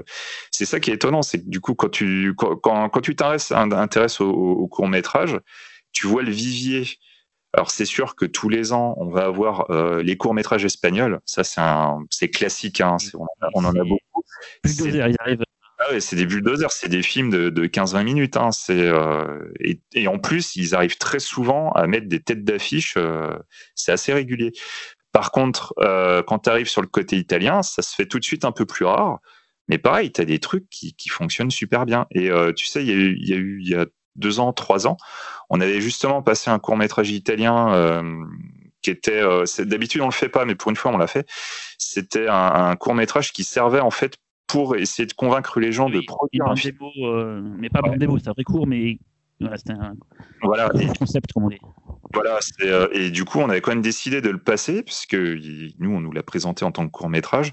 Et, euh, et derrière, en fait, ça avait vraiment de la gueule, c'était bien joué, tu avais un vrai sens du mystère et tout. Moi, j'avais envie que ça, ça passe dans des salles de ciné, dans des festivals. J'avais envie qu'ils fassent leur pub, j'avais envie qu'ils montent leur projet. Et en fait, ce qui s'est passé, je, me demande du coup si c'est pas le problème actuel du cinéma italien, c'est qu'au final, euh, ils n'ont pas pu monter le projet de film. Et euh, je sais plus qui les a croisés. Euh, ah, j'arrive pas à me souvenir. Enfin, bon, qui les a croisés sur le marché du film à Cannes. C'est moi. Ah bah c'est toi. Et qui, qui, du coup, ils essaient de, le vendre en web série ou en série TV. Ouais, c'est ça, en web série, ouais. Et du coup, ils ont présenté le cours comme un pilote. Ouais. Mais c'est dommage. Arriver à le financer, quoi, du coup. Ouais, mais tu vois, c'est vraiment dommage parce qu'il y avait tout. Hein. Il y avait de l'idée. Enfin, c'était, ça pouvait être super. Mais bon. Bah, T'imagines euh, les mecs, euh, cette, génération-là, des mecs qui ont 30, 40 ans, qui ont grandi avec les, les films des années 70, 80 et qui ont envie, qui ont un besoin de fantastique et qui peuvent pas l'assouvir. Ça doit être hyper frustrant pour. Euh, pour nous, on a ça en France alors qu'on en a fait beaucoup moins qu'eux. Ah, bah oui, pas eux là-bas. Ouais, ça doit être dur. Hein. Ça doit être dur. Et ouais, toujours l'argent. Bon, on est d'accord, hein, le, le, le, meilleur film de la soirée, c'est Underwater Celui qui a tout le monde avait l'air d'accord. Hein. C'est le seul qui a, gagné, mais tout le monde largement d'accord. bah oui, par, par KO. Euh. Bah oui. Bah, en tout cas, merci à tous les quatre. Euh, Parce que je suis euh, pour la paix des ménages. support, euh, Talal? Ouais, euh, oui, tu disais quoi, Laurent? Je disais que c'est parce que je suis pour la paix universelle et que c'est pour ça que j'ai choisi ce film. Euh, bah, donc euh, bah, Xavier l'a bien dit en fait. Alors j'ai cherché, hein, alors à part en Inde, mais je suis même pas sûr qu'il soit sorti en Inde en fait en vidéo. C'est Amazon sur Amazon Prime, voilà, sous-titre anglais, donc euh, donc dommage, voilà, dommage pour nous. Euh, Underwater, la bonne nouvelle c'est qu'il se trouve à peu près partout parce que c'est Fox Pathé euh, chez nous, euh, donc ils sont partout en Blu-ray, partout même dans le monde. c'est le genre de film largement bien distribué. Seul truc c'est qu'il n'y a pas de Blu-ray 4K, il a été annulé, donc j'imagine suite au non-succès du film. Par contre, si vous voulez le voir en 4K, euh, et ça vaut le coup parce que beaucoup de scènes sombres, euh, et c'est, enfin, regardez-le, regardez-le, euh, louez-le. En fait, je l'ai loué sur euh, sur Apple Télé, et il est régulièrement en fait à bas prix, donc vous pouvez le louer, enfin même l'acheter en fait à, à 4, 4, 6, 7 euros. Je suis pas l'apologie d'Apple, hein, mais c'est vrai que il y a des films comme Crawl par exemple qui n'ont pas eu le droit à une sortie 4K dans le monde et puis vous les trouvez en numérique sur en 4K sur sur Apple Télé donc franchement foncez euh, il y a régulièrement des offres, donc euh, voilà, ça vaut le coup. Il n'y aura pas les bonus par contre, désolé. Alors The Hunt, euh, ça se trouve partout aussi, c'est chez Universal, sorti l'été dernier. Euh, plus c'est à petit prix, je crois c'est un Blu-ray à 14 euros. Donc voilà, si, si ça vous tente, vous pourrez le trouver assez facilement. L'état sauvage, pas de Blu-ray. Voilà. C'est juste un DVD sorti chez Pyramide Vidéo à 25 euros. Ça fait un peu mal aux fesses pour un DVD. Mais bon, la politique de l'éditeur qui a dû se dire que ça valait pas le coup de le sortir en Blu-ray, dommage. Et le domaine, bah c'est pareil, pas de, à part un Blu-ray italien, euh, c'est sorti nulle part. Ça a été très mal euh, vendu, j'ai l'impression, parce que même dans les territoires anglo-saxons, euh, il n'y a pas de truc. Alors peut-être qu'il le, prépare le terrain pour le remake. et par contre, il est visible sur Canal+ en ce moment. Donc profitez-en tant qu'il est encore à l'antenne. Merci Talal. On finit euh, par le petit tour de table des recos. Euh, ah mais je vais commencer, décidément. Euh, en fait, je vais parler, je vais faire une Talal parce que maintenant ça a un nom. je vais parler de deux trucs. non, je vais parler rapidement. c'est léger, c'est léger. Talal, j'en ai fait 20 quoi, mais. De quoi? C'est tout. tout deux, c'est la base pour Talal. euh, non, euh, je l'ai lu cet après-midi, donc j'ai lu Podom de Hubert et Zanzim, et, euh, c'est vraiment très très bien. Mais je vais pas en parler parce qu'il y a déjà eu beaucoup de presse et ils ont eu, enfin, il a eu des prix et tout, donc c'est une bande dessinée éditée chez Glénat, c'est très surprenant et intéressant, donc allez-y. Et sinon, j'ai aussi une autre BD qui s'appelle Jujitsu Fragette les Amazones de Londres, euh, chez Delcourt. Euh, c'est écrit par Clément Xavier, dessiné par Lisa Lugrin, mise en couleur par Albertine Ralenti. Ça se passe en Angleterre au début du XXe siècle, donc avant la Première Guerre mondiale, et ça raconte comment Edith Garud, qui était professeure de Jiu-Jitsu, a entraîné les suffragettes, donc ces femmes qui réclamaient le droit de vote à l'époque, euh, le droit de vote pour les femmes, euh, à se défendre lors des manifestations qui étaient parfois très violentes. Formellement, c'est assez classique, euh, mais en fait, c'est documenté bah, déjà parce que l'histoire est globalement vraie, même si c'est un petit peu romancé, puisque Edith euh, Garuda a déjà vraiment existé. Et en plus, ce qui est intéressant, c'est qu'il y a des photos, des coupures, de, journaux qui sont intégrés dans les, pages par moment et qui font vraiment le lien entre l'histoire et, les faits réels. Donc je trouvais que c'était une façon plutôt intéressante euh, de parler de ce moment un peu méconnu de l'histoire anglaise et, euh, et, puis assez ludique évidemment puisque fait du jujitsu. voilà. Cyril alors moi, je vous parler de quelque chose que j'ai fait en fait. Euh, c'est pas, euh, c'est pas un dessin. Caca. Caca non plus. Non, non c'est l'édition vidéo euh, collecteur de Last Man euh, sur lequel j'ai bossé il y a trois ans. Et en fait, euh, je repensais, je me suis dit tiens, trois ans après, est-ce que des gens ont découvert Last Man ou en tout cas ont découvert cette édition? Et comme j'étais très content d'avoir bossé dessus à l'époque, je voulais en parler parce que je, j'invite les gens. D'ailleurs, en ce moment, c'est un promo sur le site de Wildside. Il y a un très bel artbook, il y a plein de goodies dedans, un vinyle, un flipbook, euh, des posters. Et surtout, euh, on avait caché dans le, dans le Blu-ray, le DVD, plein de trucs. D'ailleurs, je fais un petit coucou à Benjamin Geoffroy qui a qui avait supervisé toute la création du DVD Blu-ray, qui nous écoute d'ailleurs et qui avait fait un super boulot sur tous les menus. Ils sont, magnifiques. Et euh, je sais pas si du coup, dans les gens qui nous écoutent, qui ont eu ce coffret, est-ce que vous avez découvert les deux pages, j'ai bien deux, qui sont à deux endroits différents, les deux pages de bonus cachés avec euh, tout, ce que ça comportait. Il y a vraiment de belles choses dedans, quoi. Et si vous avez eu l'idée de mettre votre lecteur, votre DVD, votre Blu-ray dans un lecteur euh, d'ordinateur, parce qu'on a aussi caché des choses là-dedans, et je pense que pas grand monde a pensé à mettre son DVD ou son Blu-ray dans un lecteur d'ordinateur et de voir ce qu'on y avait mis.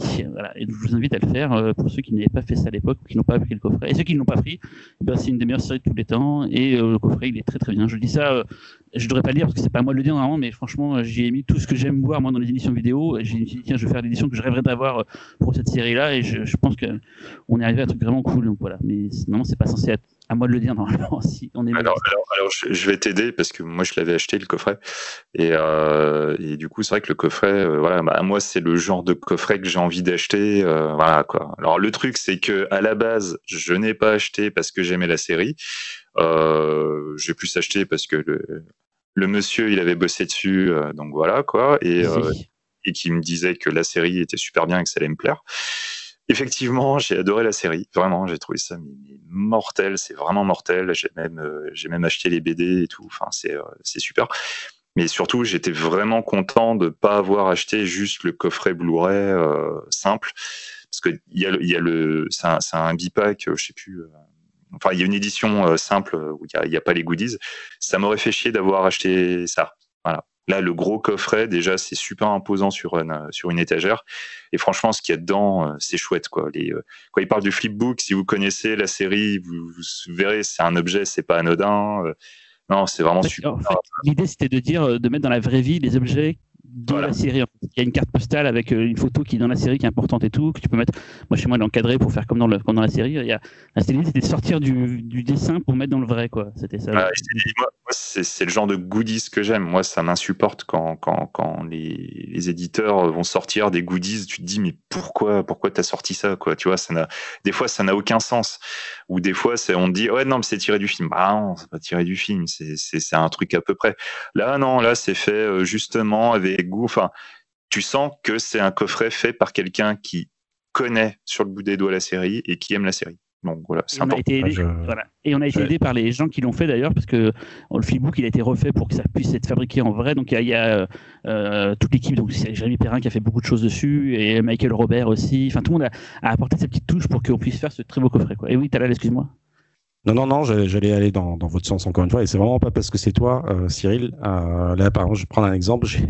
J'étais un des malheureux qui avait acheté le, le coffret euh, Retour vers le futur, euh, le gros coffret avec euh, ah, dommage. Le, truc. Ouais, je l'ai retourné en fait. Je l'ai renvoyé en fait parce que c'était juste honteux en fait ce qu'il y avait dedans. T'avais plein de goodies. Euh, un petit pose et avec de, de mauvaise qualité, juste des trucs imprimés, mais c'est du foutage de gueule. Et justement, quand tu vois le coffret Last Man, moi, c'est un, c'est un des derniers beaux coffrets que j'ai acheté. Et pourtant, je l'ai acheté quoi, il y a deux ans déjà? Trois ans, t'as dit? Ouais, on est sorti en fin 2017. Et bah déjà parce que la, la série, euh, la série est juste absolument mortelle. C'est un des meilleurs trucs qu'on ait fabriqué en France euh, ces dix dernières années. Euh, et, euh, et, et c'est pareil pour ce coffret parce que il y en a plus aujourd'hui. Ça coûte peut-être trop cher, c'est trop d'investissement. Le rapport investissement retour sur investissement est très est très très léger voire inexistant. Donc quand on fait un projet passion comme ça, c'est vraiment avec du cœur. Et, pour le coup, c'est vraiment un des plus beaux coffrets fabriqués, édités en France que que, j'ai vu ces dernières années. C'est magnifique. Et si vous connaissez pas la série, bien sûr, jetez-vous dessus parce que en plus il y a une saison 2 qui arrive incessamment sous peu. Donc, euh... j'en profite pour dire deux choses. La première, c'est que euh, c'est pour euh, féliciter Wildside globalement pour continuer à tenter des trucs. Je pense aussi, alors le coffret La Semaine qui est magnifique et au coffret 1900 qui est vraiment sublime. Euh, ouais, je confirme, c'est génial quoi ce coffret, putain. Le, il est, c'est, une œuvre d'art le coffret, il est magnifique. C'est vraiment euh, comment donner un écrin. Euh, Ça c'est Aurore chez nous qui fait un super boulot. Ouais, et l'homme club qui voulait être roi là, qui vient de sortir aussi. Ouais, mais c'est, Aurore qui fait toute la sélection des. Ça j'ai, ça j'ai, hâte de mettre la main dessus aussi. Aurore Mallettre. Et donner de l'argent à Aurore, donner plus de budget à Aurore pour qu'on en ait au moins au moins 10 par an parce que là c'est, il y en a. J'adore Whiteside et j'ai, j'ai grandi avec, j'ai fait une grosse partie de ma culture avec Whiteside dans les années 2000. Mais aujourd'hui, moi, je, je, je rouspète vraiment parce que, c'est un putain d'éditeur et euh, il y a très ils ont un super catalogue et j'en ai un ou deux par an. Quand ils mettent les moyens, putain, c'est mortel, quoi, vraiment. Et, euh, j'en profite aussi, sinon, euh, pour rebondir sur la semaine, dans le prochain Man Movies, il y a un, gros dossier sur le, nouveau, le nouveau défi de Jérémy Perrin, Mars Express. voilà, j'en dis pas plus. Ouais, bah, enchaîne avec Taroko. J'ai venu chez moi l'autre jour, c'est pour ça que j'ai pensé à la, à la, série de la semaine, je me ouais. j'en parle. Enchaîne. Euh, Marocco, alors on va partir dans quelque chose d'assez différent.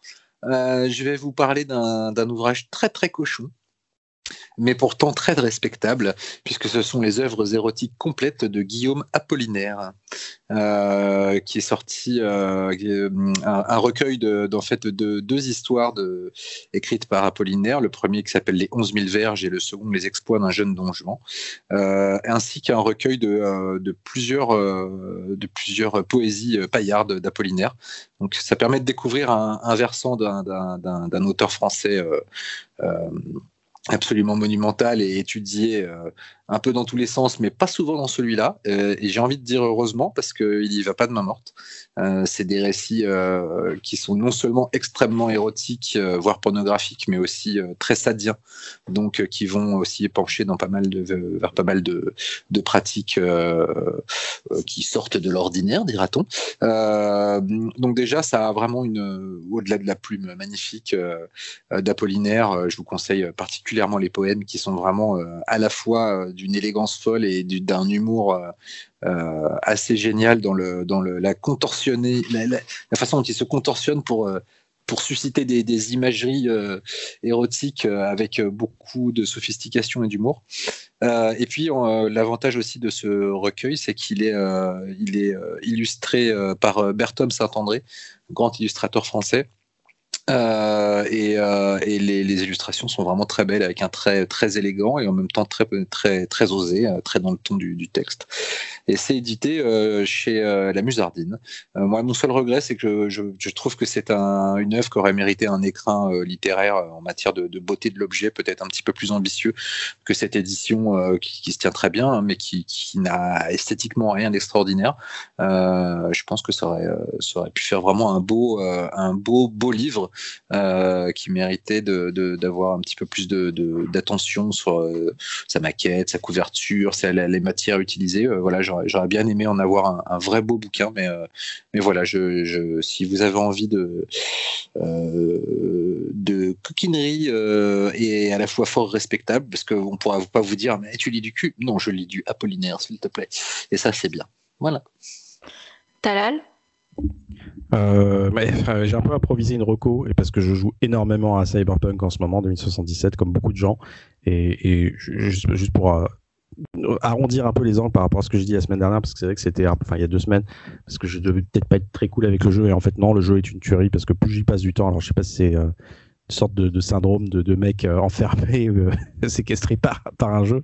Mais, euh, mais c'est, vraiment mortel et c'est, enfin voilà, allez-y jouer, n'écoutez pas tout le bad buzz c'est vraiment absolument génial. Non, j'ai allé rapido sur euh, sur un animé que j'ai vu il y a il y a quelques temps déjà euh, qui était qui m'a beaucoup plu qui s'appelait Seven Deadly Sins Nanatsu no Tansei euh, Taisei désolé si je prononce mal. Euh, donc euh, bah c'est très connu hein, parce que le manga est un manga à succès euh, je crois il y a, il doit y avoir une 40 il y a 40 tomes 41 tomes précisément donc euh, et je sais que c'est un un gros gros truc. Euh, moi je suis pas je m'y connais pas comme Laurent hein, donc euh, je vais pas non plus rentrer dans les détails m'attarder là-dessus mais euh, moi j'ai toujours cherché un truc en fait qui m'a rappelé la vibe un peu euh, Dragon Ball euh, Dragon Ball Z surtout. Et, euh, et j'ai toujours un peu fait la gueule parce que j'ai jamais retrouvé un peu ce feeling là et là dans, dans cette série animée en tout cas j'ai vraiment ressenti ça. Euh, ça commence sur un ton assez enfantin un peu comme comme Dragon Ball et ça ça vire vers quelque chose de beaucoup plus sombre au fur et à mesure que tu t'attaches au personnage. Il y a quatre saisons euh, de 24 épisodes chacun. Là il y a la cinquième saison qui arrive. euh, en janvier, c'est sur Netflix. Euh, franchement, euh, bon, si vous êtes comme moi, euh, peut-être que c'est peut-être un truc euh, ridicule, mais euh, moi, je, je vraiment, je, je, trouve cette série très sympathique.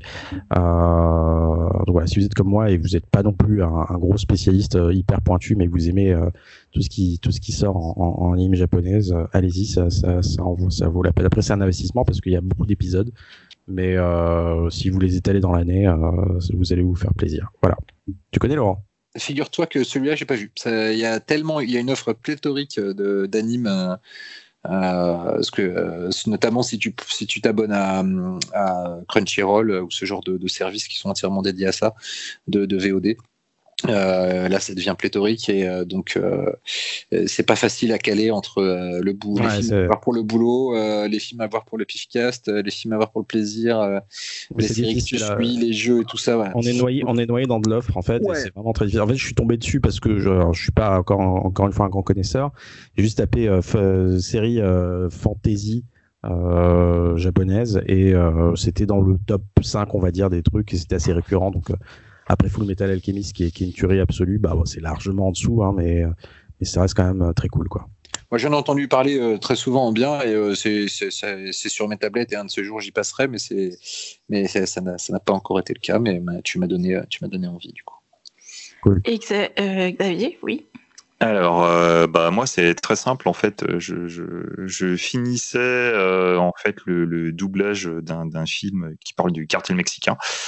Et, euh, et en fait, euh, quand on a le, le, jour, on a fini les enregistrements euh, le, soir. Il y, a, il y, a, mon directeur artistique qui m'a envoyé un message en me disant ah bah tiens du coup comme j'étais dans, dans le délire du film, bah j'ai commencé un livre qui s'appelle La griffe du chien de, de Don Winslow. Il faudrait que tu lises et tout. Et moi je et, et, du coup, euh, bah voilà, je savais que le, le, troisième tome de la série était sorti en octobre 2020 en poche. Et, euh, et, du coup, bah, comme moi aussi, j'étais dans le délire parce que ça faisait quand même euh, déjà un mois et demi euh, que je, mouillais dans le cartel mexicain. Je me suis dit, bah allez, tiens, allons-y. J'ai commencé à lire et putain, ça faisait longtemps que j'avais pas été happé par un bouquin comme ça, mais, mais aussi rapidement. C'est un truc de fou, quoi. Donc, en fait, bah, l'histoire, c'est un agent de la DEA, Art Keller, euh, qui, euh, depuis 25 ans, lutte contre les, narcotrafiquants mexicains, et, euh, en l'occurrence, donc, des frères Barrera. Barrera. Et en fait, euh, involontairement, il a contribué à, leur ascension en tant que dirigeant de l'un des plus puissants cartels. Donc en fait, c'est comme Laurent le dit euh, de manière très subtile, euh, c'est un chef-d'œuvre. C'est un putain de chef-d'œuvre de 800 pages. Euh, c'est un pavé euh, assez monumental. C'est globalement 25 ans de, trafic de drogue entre le Mexique et les États-Unis ultra documenté. Tout ça à travers le regard d'un agent de la DEA d'un chef de cartel, d'un gangster. Enfin, il y a une foultitude de personnages.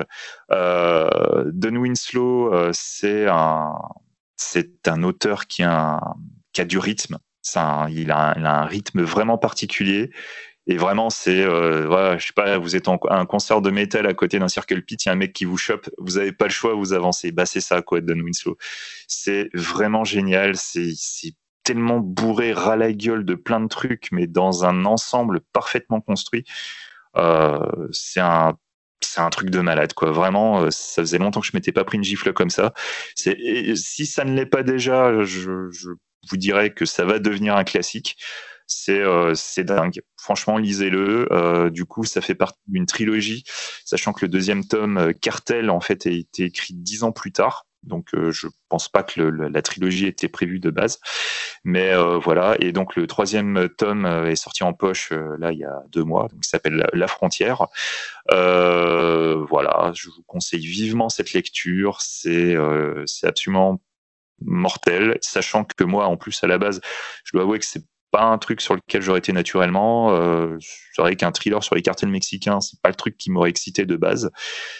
Là, c'est vraiment parce que j'étais dans le mood et que la personne qui me l'a conseillé, c'est une personne de goût. Et du coup, euh, voilà quoi. Même si ça n'a pas l'air d'être votre cam, franchement, tentez. Vous êtes vraiment surpris. Je précise que euh, Don, Winslow, euh, au-delà d'être un auteur, il a été journaliste, il a été détective privé, il a eu mille vies. Et, tout ce dont il parle, même si c'est romancé dans la trajectoire dramatique, est rigoureusement vrai est rigoureusement documenté. Il a écrit des articles euh, sur, euh, sur le, trafic de drogue euh, et, tout ça est vrai. donc c'est terrifiant et surtout son analyse globale de la situation est une des plus pertinentes qu'on a pu lire sur le sujet, puisqu'elle montre l'inefficacité totale de la lutte sur le terrain contre les narcotrafiquants et dit que c'est un problème de société avant d'être un problème de criminalité et que et qu'il faudrait plutôt s'attaquer à ça plutôt que plutôt que consommateurs. Donc euh. Et Don Winslow, euh, bah, euh, Savages de Liverstone est une adaptation d'un de ses livres, notamment. il a écrit aussi récemment, il y a deux ans, je crois, un polar new-yorkais très Sidney Lumet dans l'esprit, sur des flics pourris, un petit peu la The Shield aussi, qui s'appelle Corruption, qui est une putain de tuerie également. Si vous avez envie de voir du Lumet moderne, c'est là qu'il faut aller, c'est génial. Et l'adaptation de la trilogie La Griffe du Chien, Cartel, La Frontière en série télé sur FX, produite par la Fox, a été annoncée il y a peu. Voilà. Magnifique. Merci à tous les quatre. Avant de rendre l'antenne, comme on dit à la télé, on va faire un coucou tout spécial à Rano, qui est un auditeur qui nous suit et qui, pendant l'enregistrement de Pifcast, nous a suggéré sur Twitter de regarder le dernier testament. Donc je lui ai dit que je, lui prouverais qu'il nous l'a suggéré alors même qu'on enregistrait. Donc voilà la preuve. Euh, et en plus, bah, ça veut dire qu'on a vraiment les mêmes goûts avec nos auditeurs. Ça tombe bien. C'est fort quand même, non? Ah, J'avoue, c'est pas qu'on n'a pas enregistré ça plus tard Qui dit qu'on n'a pas enregistré ça euh, la veille de le. Hein non, non, on, est, peut-être sur écoute aussi. Peut-être qu'on nous écoute. Ah, non, moi j'ai dit que c'était un bon voyant. C'est vrai. Bon, en tout cas, merci à tous les quatre. N'hésitez pas, vous qui nous écoutez, à mettre des commentaires, euh, des étoiles, etc. etc. C'est quoi le mot de code là en ce moment, Cyril? Euh, Vaccin. ok. Et, euh, et, puis, bah, dans deux semaines. À dans deux semaines et bonne année donc. à très vite et bonne année. Yes, bonne année, ouais. Bonne année à tous.